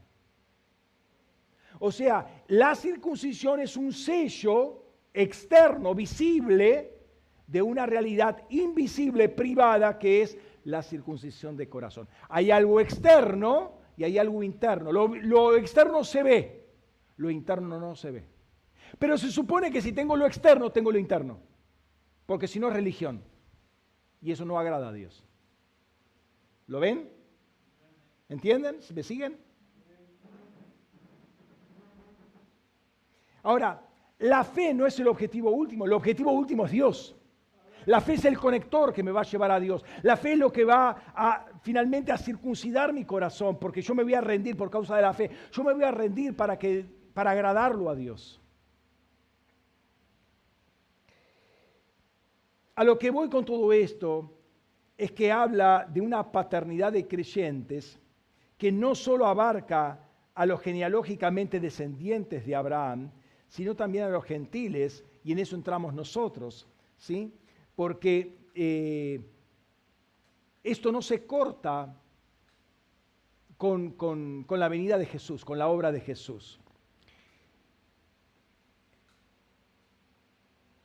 Ahora, el autor de Hebreos y, el, y, Pablo dicen algo interesante. Él no es padre de la fe. Él es padre de los que creen. Él es padre de los creyentes. El padre de la fe, el autor de la fe, el consumador de la fe, sigue siendo Jesucristo. Abraham recibió. ¿Y cómo recibió? Por el oír. Eh, eh, la, fe viene por el oír y el oír por medio de la palabra de Dios. O sea, él oye la palabra, él cree. Además, él tuvo cara a cara, vio a Melquisedec. ¡Wow! Entonces él recibió una fe y la transmitió a sus hijos, a sus nietos, etcétera, etcétera, hasta el día de hoy. ¿Sí? El punto que me llama la atención es que por causa de esa fe, al menos la gente del Antiguo Testamento, al morir, iban a un ámbito relacionado con Abraham. Noten, hay un padre de los creyentes, ellos serán creyentes, ¿sí? Cuando mueren físicamente, van al seno de Abraham. Un lugar en el espíritu, obviamente, pero que está relacionado con Abraham. No es que quizás parten de Abraham, porque Abraham pudo ver en esa visión de Génesis 15 todas las estrellas, esas estrellas ya estaban, como Abraham antes estaba ahí también, esas, estrellas estaban, así va a ser su descendencia, eso se va a canalizar por medio de la fe eh, a través de Abraham, porque son los que van a creer con la misma fe que creyó Abraham, es el conector. Pero sí están vinculados, no, no es que parten de Abraham, pero sí están vinculados espiritualmente con Abraham por medio de esa fe. Hay una conexión, una paternidad que los conecta o que nos conecta inclusive a nosotros. Porque Gálatas capítulo 3, 13 y 14 dice que las bendiciones de Abraham van a llegar a nosotros. Estamos conectados con Abraham por medio de la fe, por medio de Jesucristo. Entonces, eh, nosotros la disfrutamos, pero esto no quiere decir que nosotros vayamos al seno de Abraham. ¿Qué es el seno de Abraham? Esa es la gran pregunta. No sé. Eso me gustaría que se, lo que quiero que se abra. No sé qué es el seno de Abraham. O sea, para nosotros ya no existe el seno de Abraham, porque era un lugar transitorio. Pero hay algo que que me, que me, que me que está vibrando dentro de mí, o que hay algo que se tiene que abrir. En este sentido. Está relacionado con Abraham, donde antes de Cristo la gente moría y que en vida había creído con la fe de Abraham y volvía a descansar en ese lugar hasta que se partiera el velo y pudieran entrar, ¿no? Esa palabra es, dijimos, colpos, la palabra colpos. Aparece varias veces en la escritura y puede traducirse como seno, como regazo. Noten, como seno, como regazo y también como golfo. ¿sí? Por ejemplo, en Hechos 27:39, ¿se acuerdan de la travesía de Pablo? Encontraron un colpos, un golfo, un lugar que ya no iban a estar a mar abierto. Si ustedes ven un golfo, una bahía que se cierra, afuera las aguas son tumultuosas, adentro es una calma. Está tranquilo. Entonces entrar en ese lugar es un lugar de paz, aunque afuera haya una tormenta. ¿Por qué? Porque es como que engloba, como que encierra. ¿no? Ahora notemos esto. Juan 13, 23. Uno de sus discípulos, a quien Jesús, a quien amaba Jesús, estaba reclinado en el regazo, en el colpos de Jesús. Noten esto. Entonces, este cambiar, vieron que yo les dije capítulo 16, versículo 22, dice colpos y lo traduce como seno, en el versículo 23 lo cambiaba a regazo. Cuando el, eh, el rico vio a, a, Abraham, vio a Lázaro en su regazo, pero antes estaba diciendo que los ángeles lo transportaron al seno de Abraham. ¿Por qué cambia la palabra? ¿Es válido el cambio? Creo que sí. Porque el rico puede, puede ver una imagen exterior de Abraham. Lo ve a Lázaro en el regazo, lo ve a Upa, diríamos nosotros. Pero no ve el interior, no ve el seno de Abraham. Entonces los discípulos ven que Juan, está hablando de Juan, está en el regazo, reclinado en el regazo de Jesús. La pregunta, ¿estaría en el seno de Jesús? Porque creo que esa es la plataforma por la cual después Jesús le da la revelación de Jesús, Apocalipsis, a Juan. Porque Juan estaba en el seno de Abraham, en el seno de Jesús. Externamente estaba reclinado en el regazo de Jesús. ¿Ven la relación? ¿Ven los dos niveles? Uno lo, visible, yo veo una persona, es como el, el, papá o la mamá que agarra a su hijo o su hija por una situación de, mar embravecido afuera y lo guarda en su golfo, lo guarda en su regazo, lo cubre con, sus brazos, acá nada te va a pasar. Eh, eh, el padre, la madre pone el cuerpo para que nada le pase a la criatura, porque lo tiene en el regazo. Entonces, por favor, Adrián, ¿puedes silencio?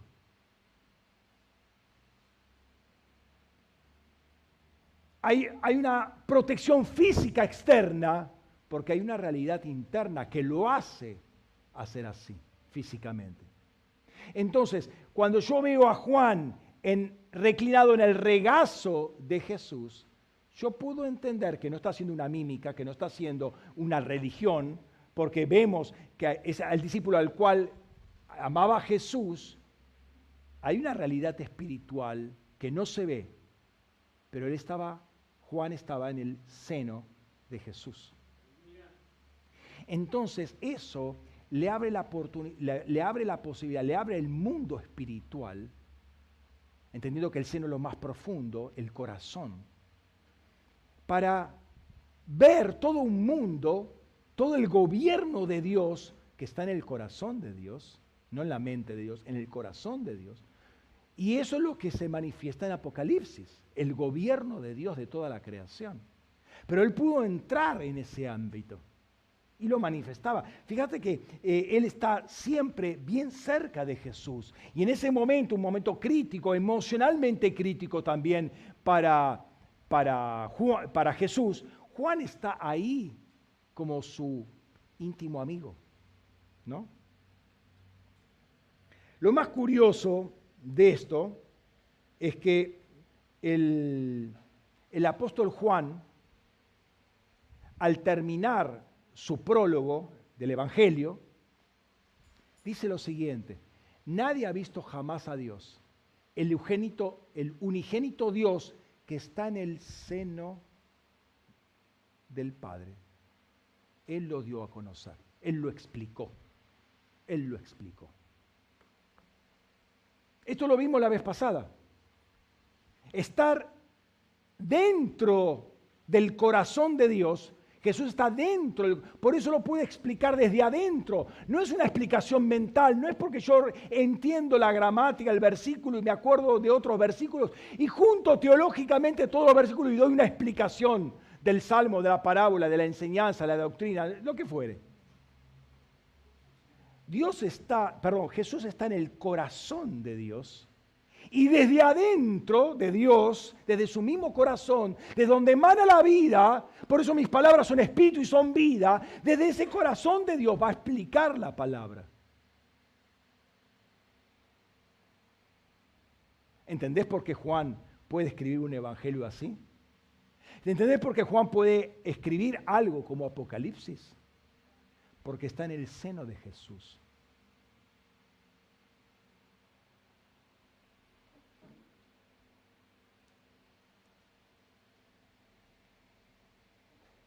Me llama la atención que si bien este hombre rico puede ver a Lázaro, Abraham sale en respuesta y en protección.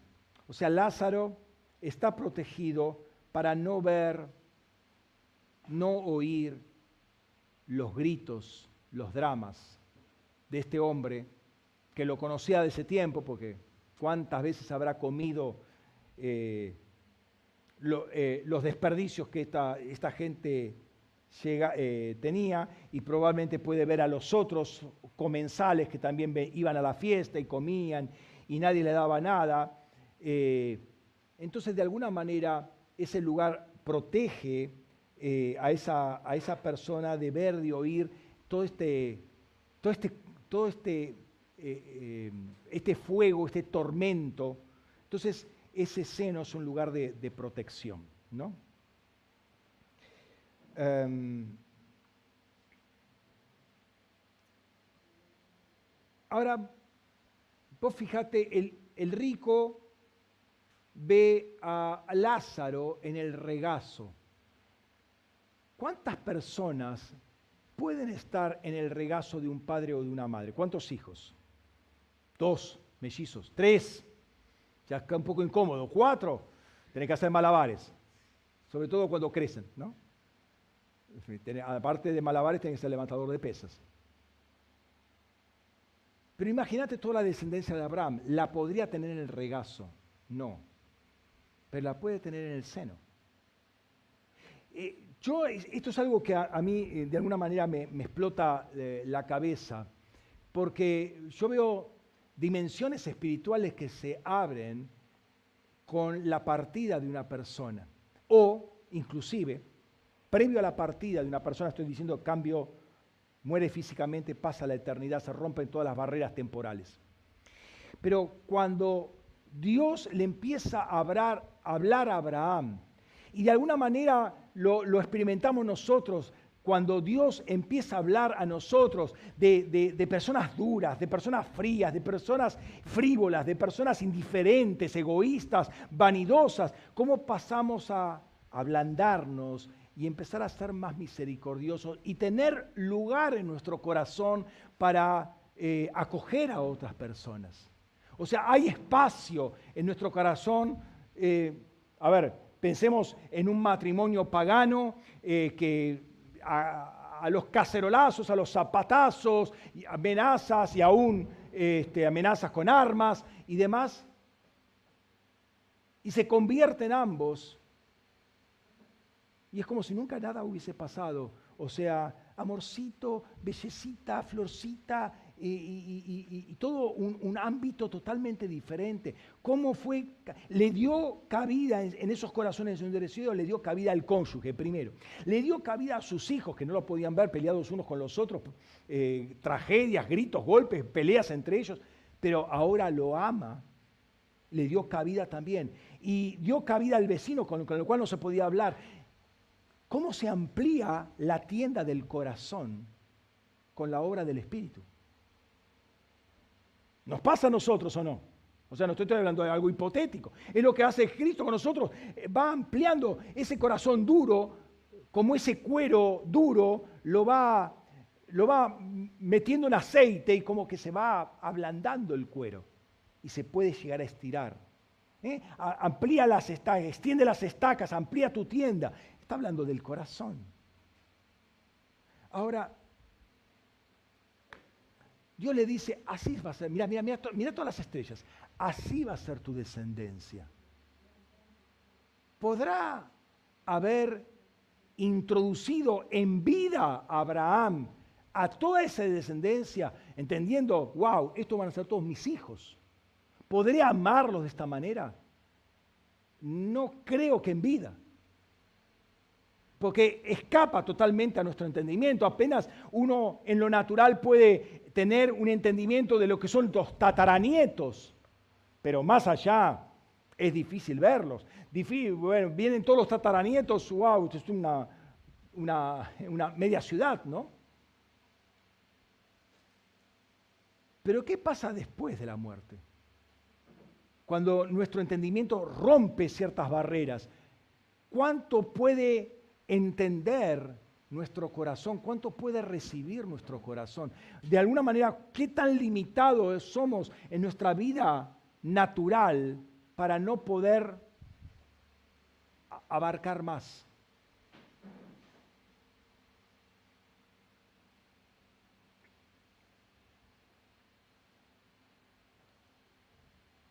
Como ser humano caído, es difícil pensar esto, eh, cómo fue destruido el hombre por el pecado. Porque en Adán estaba toda la humanidad. En Cristo está toda la nueva humanidad. Eh, o sea, Jesús tiene conciencia de todos nosotros. Estando en su ministerio terrenal tenía conciencia de todos nosotros. Todavía no había nacido ni nuestro tatara, tatara, tatara abuelo, todavía no había nacido, pero tenía conciencia. Si Abraham tuvo conciencia que su cuarta generación iba a diezmar, estaba diezmando con él, si Abraham diezmó y Leví diezmó con él, entonces había una conciencia de bisnieto. Pero la conciencia de Jesús y la obra de Jesús no abarca solamente hasta, la hasta, su tercera generación. Digamos, el discípulo, digamos Pablo, la, la otra generación, Timoteo, bueno, el discípulo de Timoteo, hasta ahí llegó. Llega hasta nosotros. ¿Hasta dónde se amplía el corazón cuando rompemos definitivamente toda barrera espacio-temporal? Eso, eso, es lo que a mí me intriga. Como sea, allí tenemos un lugar en el espíritu, o sea, estas personas tenían un lugar en el espíritu que se llama seno de Abraham, donde estaban todos los que partieron con la fe que Abraham tenía antes de Cristo y pueden ingresar ahora a la presencia de Dios por la obra de Cristo y ser perfeccionados como, los otros, como nosotros somos. Ese lugar es un lugar de diseño, de definición, de relación y particularmente de relación filial en el Espíritu. En el Espíritu. Es un lugar donde el amor del Padre se manifiesta en todo sentido y ahora corriéndome al seno del Padre. Ya no el seno de Abraham, el seno del Padre, donde está Jesús y donde Dios nos traslada a nosotros. Pero esto es un reflejo, entonces, este seno de Abraham es un reflejo de lo que es el seno del Padre. El seno de Abraham era algo temporal, un lugar donde permanecían hasta que Cristo hiciera la obra. El seno del Padre es un lugar, entre comillas, eterno. Pensemos un poco en Jesús y eh, lo que habíamos visto ahí. Eso, eh, ese regazo en el cual, eh, o sobre el cual Juan está inclinado, habla de un, un colpos, un seno en Jesús, donde estaba el corazón de Juan. Y vuelvo a repetir, creo que eh, por eso eh, después hay tremenda apertura, no solamente, ¿qué, ¿qué, diferente es el Evangelio de Juan a los otros tres? ¿No? Y qué, tremendo es ese libro de Apocalipsis. Y uno ve en Juan un, interés, una particularidad, un, un seguimiento muy, muy cercano que tuvo de Jesús. Pensemos entonces ahora en Jesús. Eh, sabemos que el Antiguo Testamento presenta muchos tipos de Jesús y particularmente Juan, perdón, eh, Abraham era un tipo de Jesús, pero eh, Jesús es la sustancia. Todos los personajes y cosas y sucesos que ocurrieron en el Antiguo Testamento son sombra de lo que vendría con Jesús, pero Jesús es la sustancia. Eh, la vez pasada habíamos hablado eh, acerca de Jesús y cómo Él explica, y lo dijimos recién brevemente, cómo explica a Jesús desde adentro, es decir, desde el corazón, pero Jesús todavía vive en el seno del Padre. O sea, Jesús desciende del Padre y está, se encarna, ¿sí? Juan 1.14 se encarna, Juan 1.18 dice, está en el seno del Padre. O sea, el tránsito de un lugar a otro, que baja, que sube, que viene, que se encarna, no cambia el hecho de que Él está en el seno del Padre. Ahora, en otro momento, Jesús dice, ya terminando su ministerio, dice, salí del Padre y he venido al mundo, otra vez dejó el mundo y voy al Padre, pero sigue en el seno del Padre. Sigue vinculado con el Padre. Una cosa es el movimiento físico, digamos, de, Jesús, el tránsito de una vida a otra, pero otra cosa muy diferente es que Él eh, esté en el seno del Padre.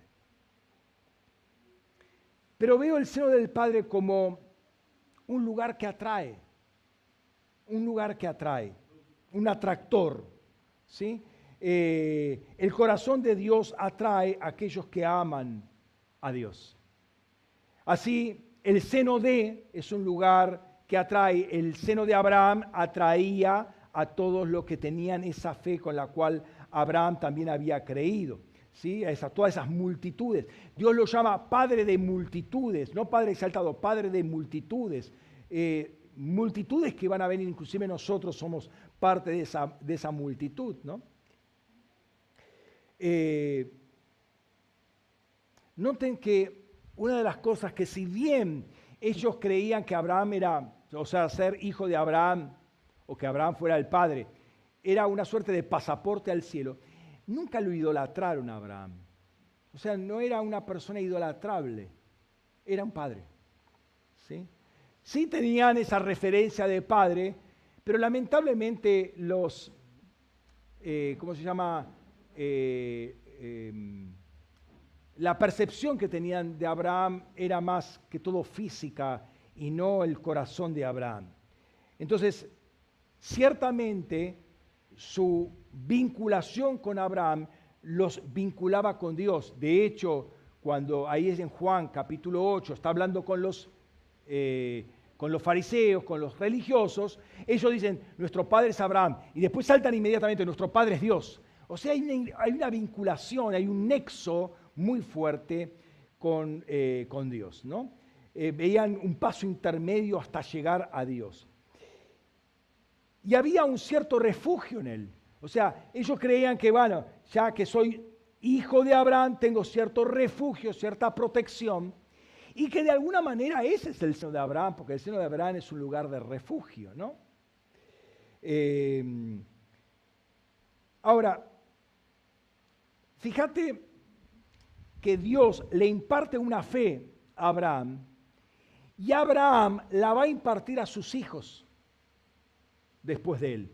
O sea, no es que tiene que venir Dios nuevamente con Isaac y empezar toda la historia de nuevo, y después otra vez con Jacob y empezar toda la historia de nuevo, y después con los hijos de Jacob y empezar toda la historia de nuevo, que es alguna veces lo que pasa con nuestras vidas. Que en cada generación Dios tiene que empezar de nuevo. ¿Por qué? Porque los padres no impartieron lo que recibieron de, Dios a sus hijos. Y los hijos viven para cualquier lado. Fíjate lo que Dios, lo que Dios le dice, o a ver, entiendo que es Cristo preencarnado, le dice a Abraham. Génesis 18, versículos 17 al 19. Dice, y Adonai se dijo, se dijo a sí mismo, encubriré a Abraham lo que voy a hacer, porque ciertamente Abraham llegará a ser una nación grande y fuerte y en él serán benditas todas las naciones de la tierra, porque lo he escogido para que instruyera a sus hijos y a su casa después de él a mantenerse en el camino de Adonai, practicando justicia y derecho, a fin de que Adonai cumpla sobre Abraham todo cuanto ha predicho. Jesús mismo dice que Abraham vio su día. ¿Sí? Lo va a decir. Después lo vamos a ver el texto al final. Jesús, eh, Abraham vivió dos, número redondo, dos mil años antes de Jesús, pero vio su día, se gozó y se alegró. Vio la obra de Cristo. Abraham, por haber tenido esa revelación, vivió tiempos del Nuevo Testamento, vivió en una comunión con Dios como cualquiera de nosotros la vive actualmente o la puede vivir. ¿Por qué? Porque tuvo esa experiencia. Él creyó, dice, le fue contado por justicia, o sea, fue justificado. Tuvo una experiencia ahí en los celestiales tremenda, viendo toda su descendencia, todas esas estrellas, todos esos espíritus, aún no encarnados, los vio. Cuando vinieron los tres varones, ¿Se acuerdan? Al principio del capítulo 18. Vienen los tres varones. Él sale corriendo y se postra delante del Señor. Venía el Señor Jesucristo preencarnado y dos ángeles. Uno de ellos era Gabriel. Y ahí eh, yo se los mostré en una vez, en una oportunidad, por qué digo que es Gabriel. Vienen dos ángeles del Señor, pero él se postra delante de Adonai. ¿Por qué? Porque él ya conocía a Melquisedec. Sabía quién era. Lo pudo distinguir. Este no es, no son tres forasteros, tres personas que caminan ahí que no tienen nada que hacer, vienen a tomar un poco de, de jugo de naranja. Él sabía quién era. Era, interesante la relación que ya Abraham a esa altura ya tenía, todavía no tenía hijo. De aquí a un año, 24 años antes había tenido la revelación de Melquisedec, 24 años antes. Todavía no tenía Isaac, faltaba un año más, porque ahí se lo anuncia. Al menos nueve meses. Pero él conocía a Dios. Y podía ver, mira, de esos tres varones, dos son ángeles pero el del medio es el Cristo preencarnado, que viene una vez más a mí. Y, Abraham, perdón, y Dios, o el Jesús, el Cristo preencarnado, le empieza a decir, le empieza a hablar de Sodoma y Gomorra. Voy a destruir todos, porque el pecado ya es terrible, llegó hasta los cielos y no, no va más. ¿Qué hace Abraham ahí? Empieza a interceder. ¿Por qué? Porque, en Sodoma estaba su sobrino Lot. Empieza, ¿te acuerdas de los, 45, de los 50, los 45, los 40, los 30, los 20? Mira, si hubiera 10, salvaría a Sodoma. Pero no hay ni siquiera 10. Y por causa de esa intercesión en vida de Lot, salva a Lot. ¿Qué hacen? Dios envía a los... ¿Dónde estaba? Estaba en el altar de intercesión. Del altar salen ángeles para agarrarlo a Lot y a su familia y sacarlo. Y dos veces había escogido Lot ir a Sodoma. Una vez cuando decide y otra vez cuando Dios lo saca de los, los reyes del norte, lo trae de nuevo y de nuevo se mete a, Sodoma. No obstante, él estaba intercediendo. Ahí intercede delante de Dios. A lo que voy es que Abraham conoció muy bien a Dios, conoció su corazón, lo vio, vio su día, se gozó al verlo, reposó pero estaba en diálogo con Dios, conocía su corazón. Obviamente lo, iba conociendo. Tú eres el juez de todo. Mira, lo conoce como el juez de toda la tierra. Creo que Génesis 18, 25. Juez de toda la tierra. Tú eres el juez justo. ¿Cómo, cómo vas a destruir? Si hubiera 50 justos, ¿destruiría la ciudad? Pero se quedó muy largo, ¿no? Con 50. No había ni siquiera 10. No había nada ahí. Y eso se lo impartió a sus descendientes, como dice ahí, a mantenerse en el camino de Adonai, practicando justicia y juicio. Como dice la palabra, justicia y derecho son el fundamento del trono de Dios. O sea, vos querés, vos querés que, que en la casa de tus hijos esté el trono de Dios, enseñales a caminar en justicia y juicio.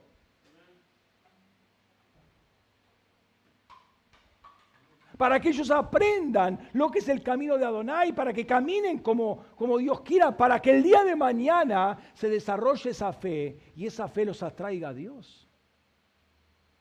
Y terminen en el seno del Padre.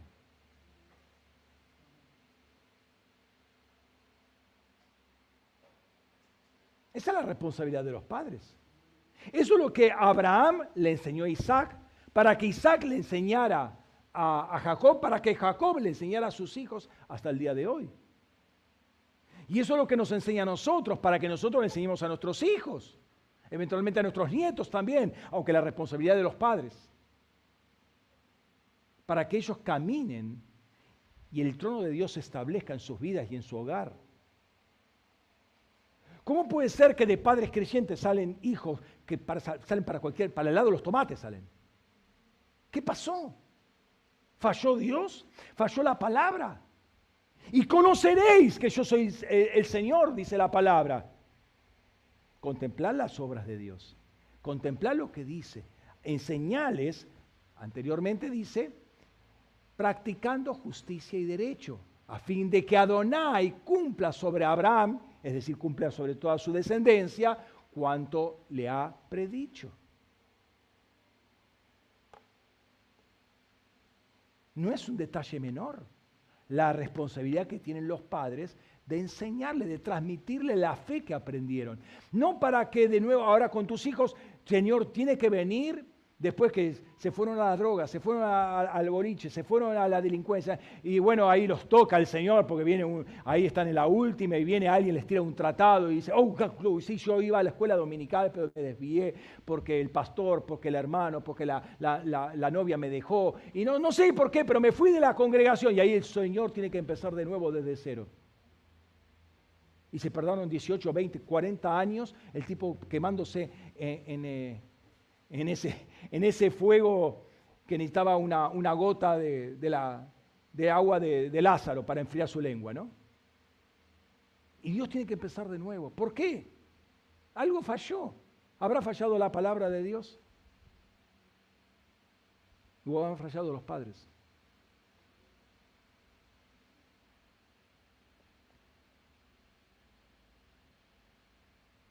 Cuando Jesús viene a la tierra, tenía un solo objetivo en mente, agradar a Dios, agradar el corazón del Padre. Vino a hacer su voluntad, Hebreos 17.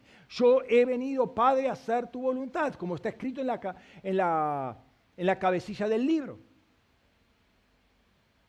Ese es su objetivo, un corazón rendido para hacer la voluntad de Dios. Su ley, después uno, eh, eso el, el autor de Hebreo lo toma de Salmo 40, si uno sigue leyendo el Salmo 40, va a decir, oh Elohim mío, el hacer tu voluntad me ha agradado y tu ley está en mis entrañas. ¿Qué es lo que había en el corazón de Jesús? La palabra de Dios. Jesús vivía en el corazón del Padre, en el seno del Padre, pero en su corazón estaba en, lo más profundo, en sus entrañas, estaba el hacer su voluntad, eh, perdón, eh, la, ley, la palabra de Dios. Entonces el corazón de Abraham estaba muy metido con las cosas de Dios y su motivo era agradar a Dios. O sea, cometió muchos, muchos errores, ¿quién no? Es un ser humano.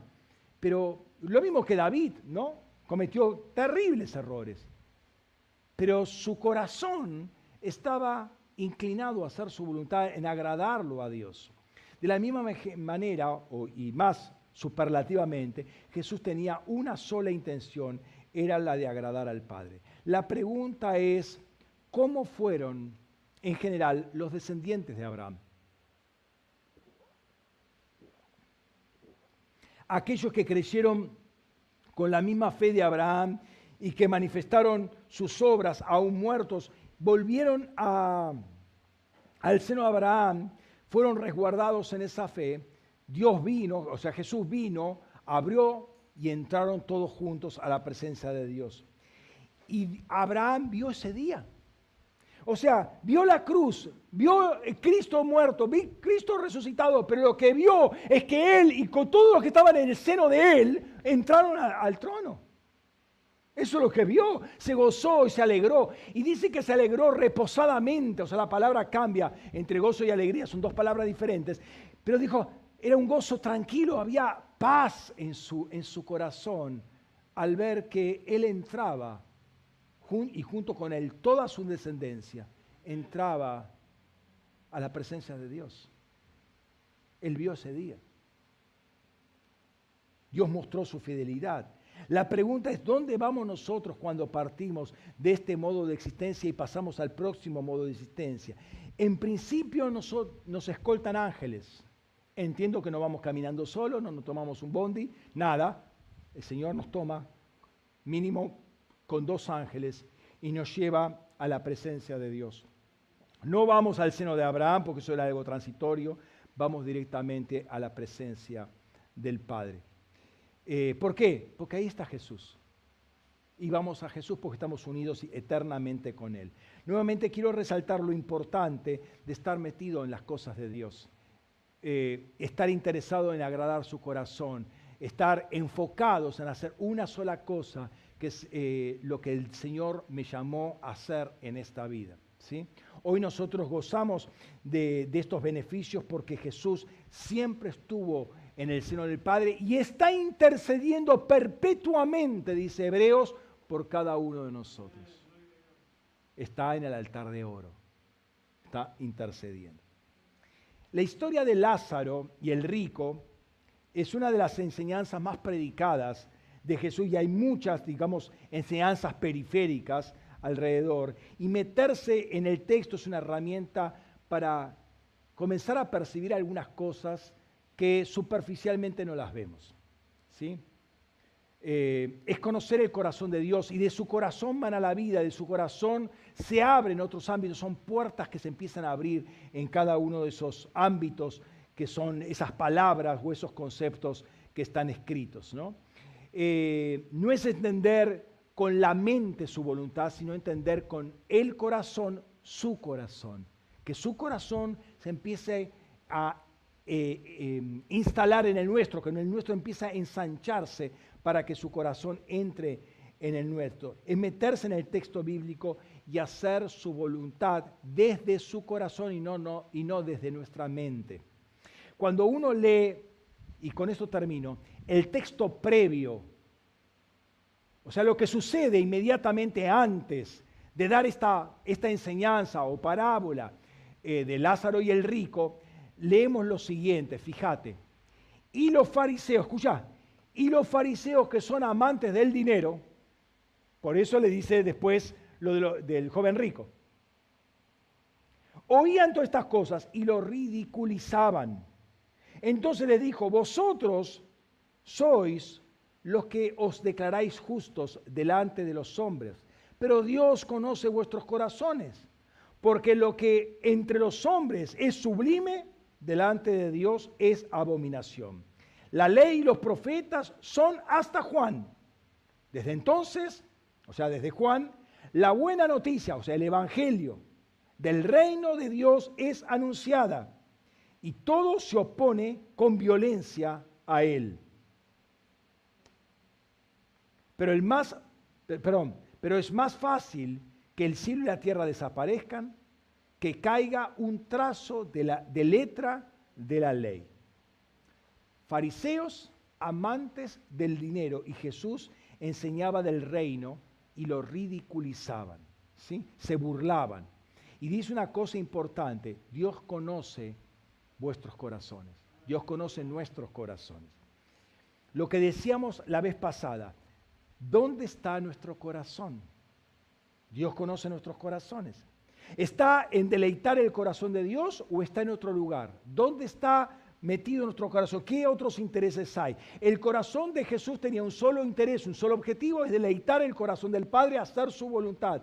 Pero cuando uno tiene ídolos en su corazón y particularmente las riquezas es uno, uno de esos ídolos, uno se da vuelta completamente y dice, ahí dice, porque lo que entre los hombres es sublime, delante de Dios es abominación. Y si uno ama las riquezas, hermano, sabe una cosa, Dios está poniendo un sello ahí, eso es abominación, porque está reemplazando a Dios con las riquezas. Y el rico murió y debe haber tenido una sepultura tremenda y un cortejo fúnebre impresionantes, pero ¿qué? ¿Cuál fue la promesa que le daban las riquezas? La las riquezas quizás le prometían ambiguamente algo para la vida terrenal, pero después, en la eternidad, ni una palabra. Y quiero que entiendas lo que dice acá Jesús. La ley y los profetas son hasta Juan. Desde entonces la buena noticia del reino de Dios es anunciada y todo se opone con violencia hacia él. Hacia él. Hay violencia en los cielos a causa de la proclamación del evangelio del reino. Hay una fuerte violencia. Hoy el cielo, hoy, hoy, hoy 20, 30, 30 de enero, hay violencia. Esta violencia viene del tiempo de Juan el Bautista. Lo dice también en Mateo capítulo 11. Hay violencia en los cielos, ¿sí? Mucha violencia porque está proclamando el reino de Dios.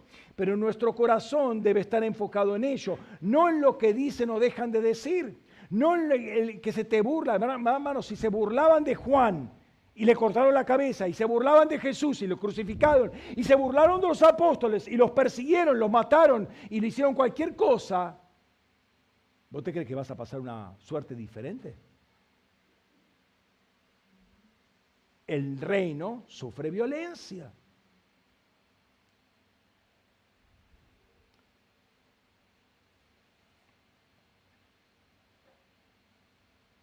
Ahora dice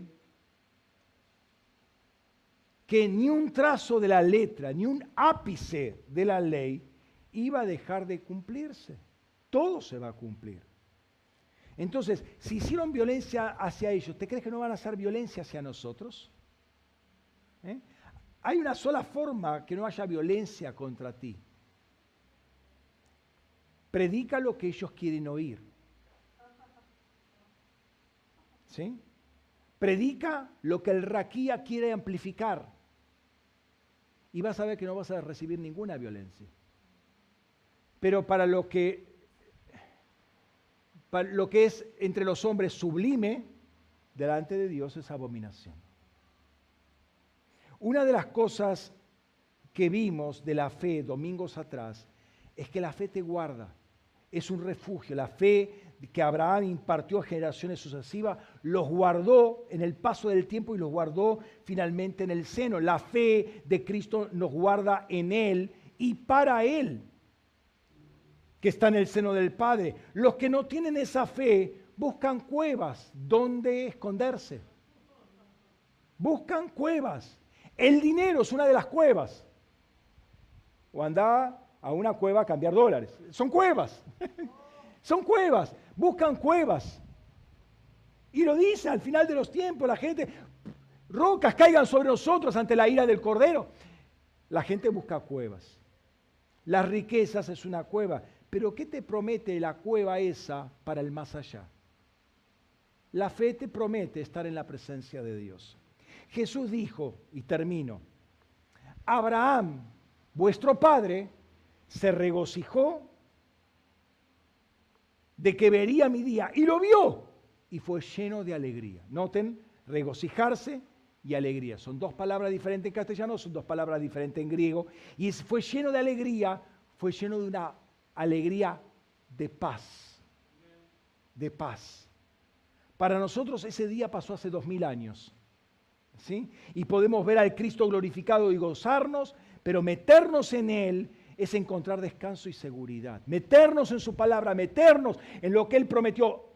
Conocer sus obras, estudiar sus obras, eso te va a dar descanso y paz. Metete en el espíritu de las escrituras, metete en el corazón del Padre donde está Cristo. Hacelas vivas esas escrituras, viviéndolas, caminando en los pasos de la fe de Abraham. Y vas a ver cómo la vida tuya y la de tus descendientes va a ser completamente diferente. Cerra tus ojos, por favor, un momento.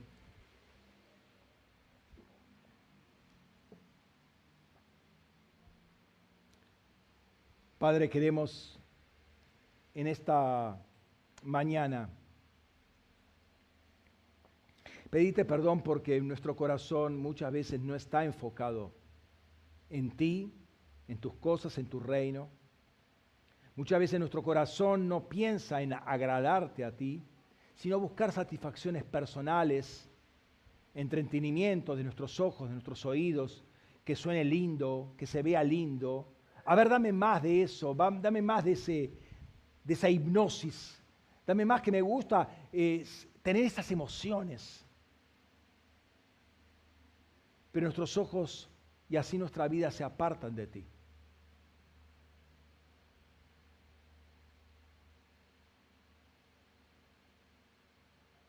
Señor, queremos acercarnos más y sabemos que esa fe, ese conector que tú nos diste, del cual tú eres el autor y consumador. Perfecciona nuestra fe, Señor, para que nunca se aleje de tu corazón. Al contrario, ver y meternos en tu corazón, meternos en tu corazón, conocer tu corazón, conocer el Cristo vivo que está ahí el Cristo glorificado, resucitado que está en el corazón, Señor. Y meternos en las escrituras con ese motivo, con esa, con esa realidad en nosotros para poder hablar de tus escrituras desde tu mismo corazón. Para impartir vida, para impartir espíritu a través de la palabra. Y esto es para lo privado, para lo personal, para lo familiar, para lo ministerial también.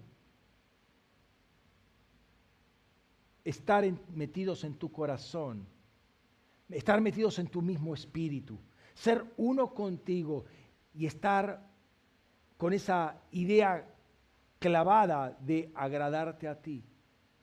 Señor, así como, como Juan estuvo en reclinado en tu regazo, en lo físico, pero en lo espiritual, metido en, el, en tu seno, metido en lo más profundo, en tus entrañas, sintiendo como tus entrañas sonaban, como tu corazón palpitaba en ese momento, Señor, e, estar en esa intimidad que estaba Juan contigo, Padre. Así queremos estar nosotros.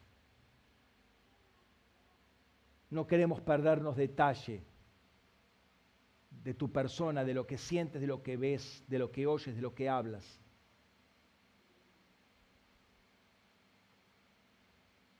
En el nombre de Cristo Jesús.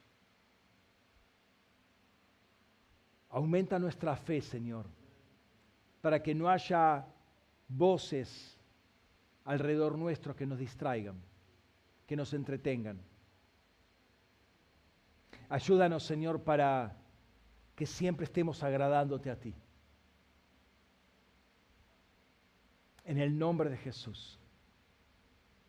Señor, que esa fe que una vez nos impartiste crezca en nosotros y sea ese golfo, ese, ese abrazo del Padre, esa protección donde nada externo puede ya afectarnos, donde esos vientos, esas tormentas de, de, afuera, como dice el Salmo, aunque el mundo se caiga a pedazos y las montañas se deslicen al, eh, al fondo del mar, yo estoy en el regazo del Padre porque estoy en el seno del Padre. Que eso sea una realidad, Señor, en nosotros. Que esa fe crezca de esa magnitud, Señor, para que lo que pasa afuera no me esté azotando. Lo que pasó en el pasado quede olvidado. Y no esté viendo la desgracia una y otra vez. Señor, que esa, esa fe que vivimos, que experimentamos, que transmitimos, sea nuestro refugio, porque es nuestro conector contigo. En el nombre de Jesús. Y suelto bendición en este momento sobre tu vida, vos que sos papá, mamá, para que impartas esa fe que supiste eh, eh, trabajar, que, que supiste elaborar, que fue creciendo en tu vida, la impartas. Y, Dios no tenga que empezar de cero, sino que continúe el trabajo que vos hiciste. Y cuando partas de este modo de existencia a la otra y ya seas un testigo de esa, de esa tremenda nube ahí en Sión, eh, el Señor siga completando la obra que tú empezaste en tus hijos. Que haya un trabajo de continuidad, Señor, para que vos y tu casa después de ti caminen en justicia y derecho. Camine, se establezca el trono de Dios en tu hogar y en el lugar de tus hijos y en el hogar de tus nietos y en el hogar de tus bisnietos hasta generaciones eh, por venir que escapan a nuestra, a nuestra mente cuán, cuán grandes pueden ser. Señor, amplía nuestros corazones Abre, abre eh, el entendimiento de nuestro corazón, expándelo, Señor. Expándelo, Padre, para que toda esa misericordia que hay en ti también haya en nosotros, para toda esa verdad que hay en ti también esté en nosotros y podamos caminar como camina ese trono que delante de él hay misericordia y verdad, que delante de nosotros también vaya la misericordia y la verdad. En el nombre de Jesús en el nombre de Jesús. Amén. Amén, Señor, que esta palabra sea tomada por tus ángeles, así como nos tomas a nosotros y nos escoltas a nuevas realidades, a nuevos ámbitos espirituales. Que esta palabra sea tomada por tus ángeles también, tus mensajeros, tus llamas de fuego. Y sea transportada, Señor, a donde tiene que ser escuchada, recibida, Padre. Sea por la vía de internet, sea por la vida sobrenatural, Señor. Por medio de tus ángeles literales. Y sea impartida a esos corazones hambrientos. Y que la reciban con gozo en el nombre de Jesús. Y quiero en esta mañana terminar con este tiempo de, adoración y de aplicación, también compartiendo la cena del Señor.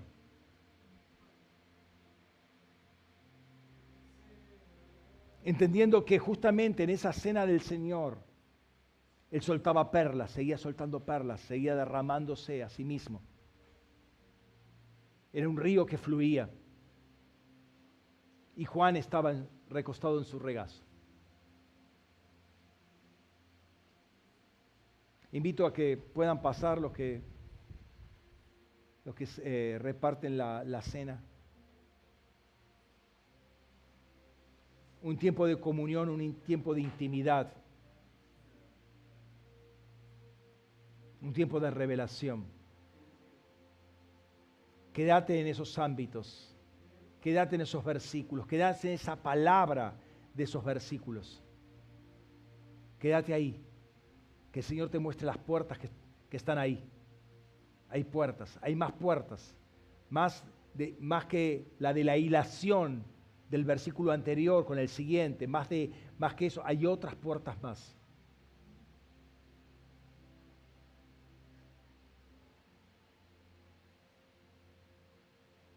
Espera hasta que se abran y pasá del otro lado. Si la puerta se abre, yo he puesto una puerta delante de ti que nadie puede cerrar. Él es el que abre y nadie cierra. Si está cerrado, nadie va a poder abrir. Pero si abre, es para que pases.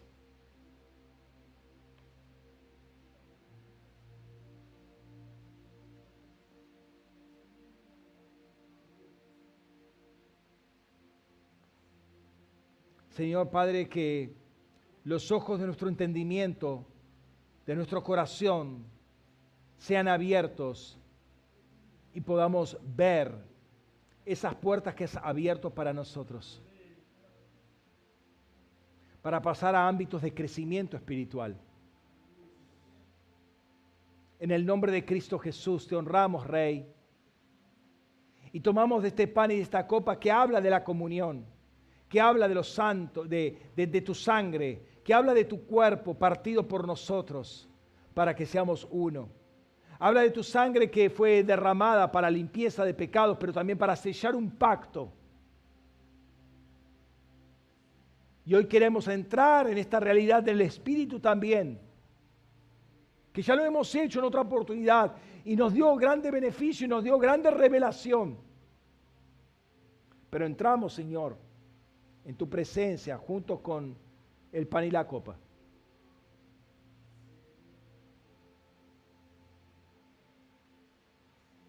Para seguir en comunión contigo, Señor, y entrar en niveles más profundos, más comprometidos de comunión. En el nombre de Jesús. Gracias, Padre, por el pan, por tu cuerpo y por tu sangre y participamos en tu nombre con acción de gracias. En el nombre de Jesús. Amén. Amén. Participe, hermano.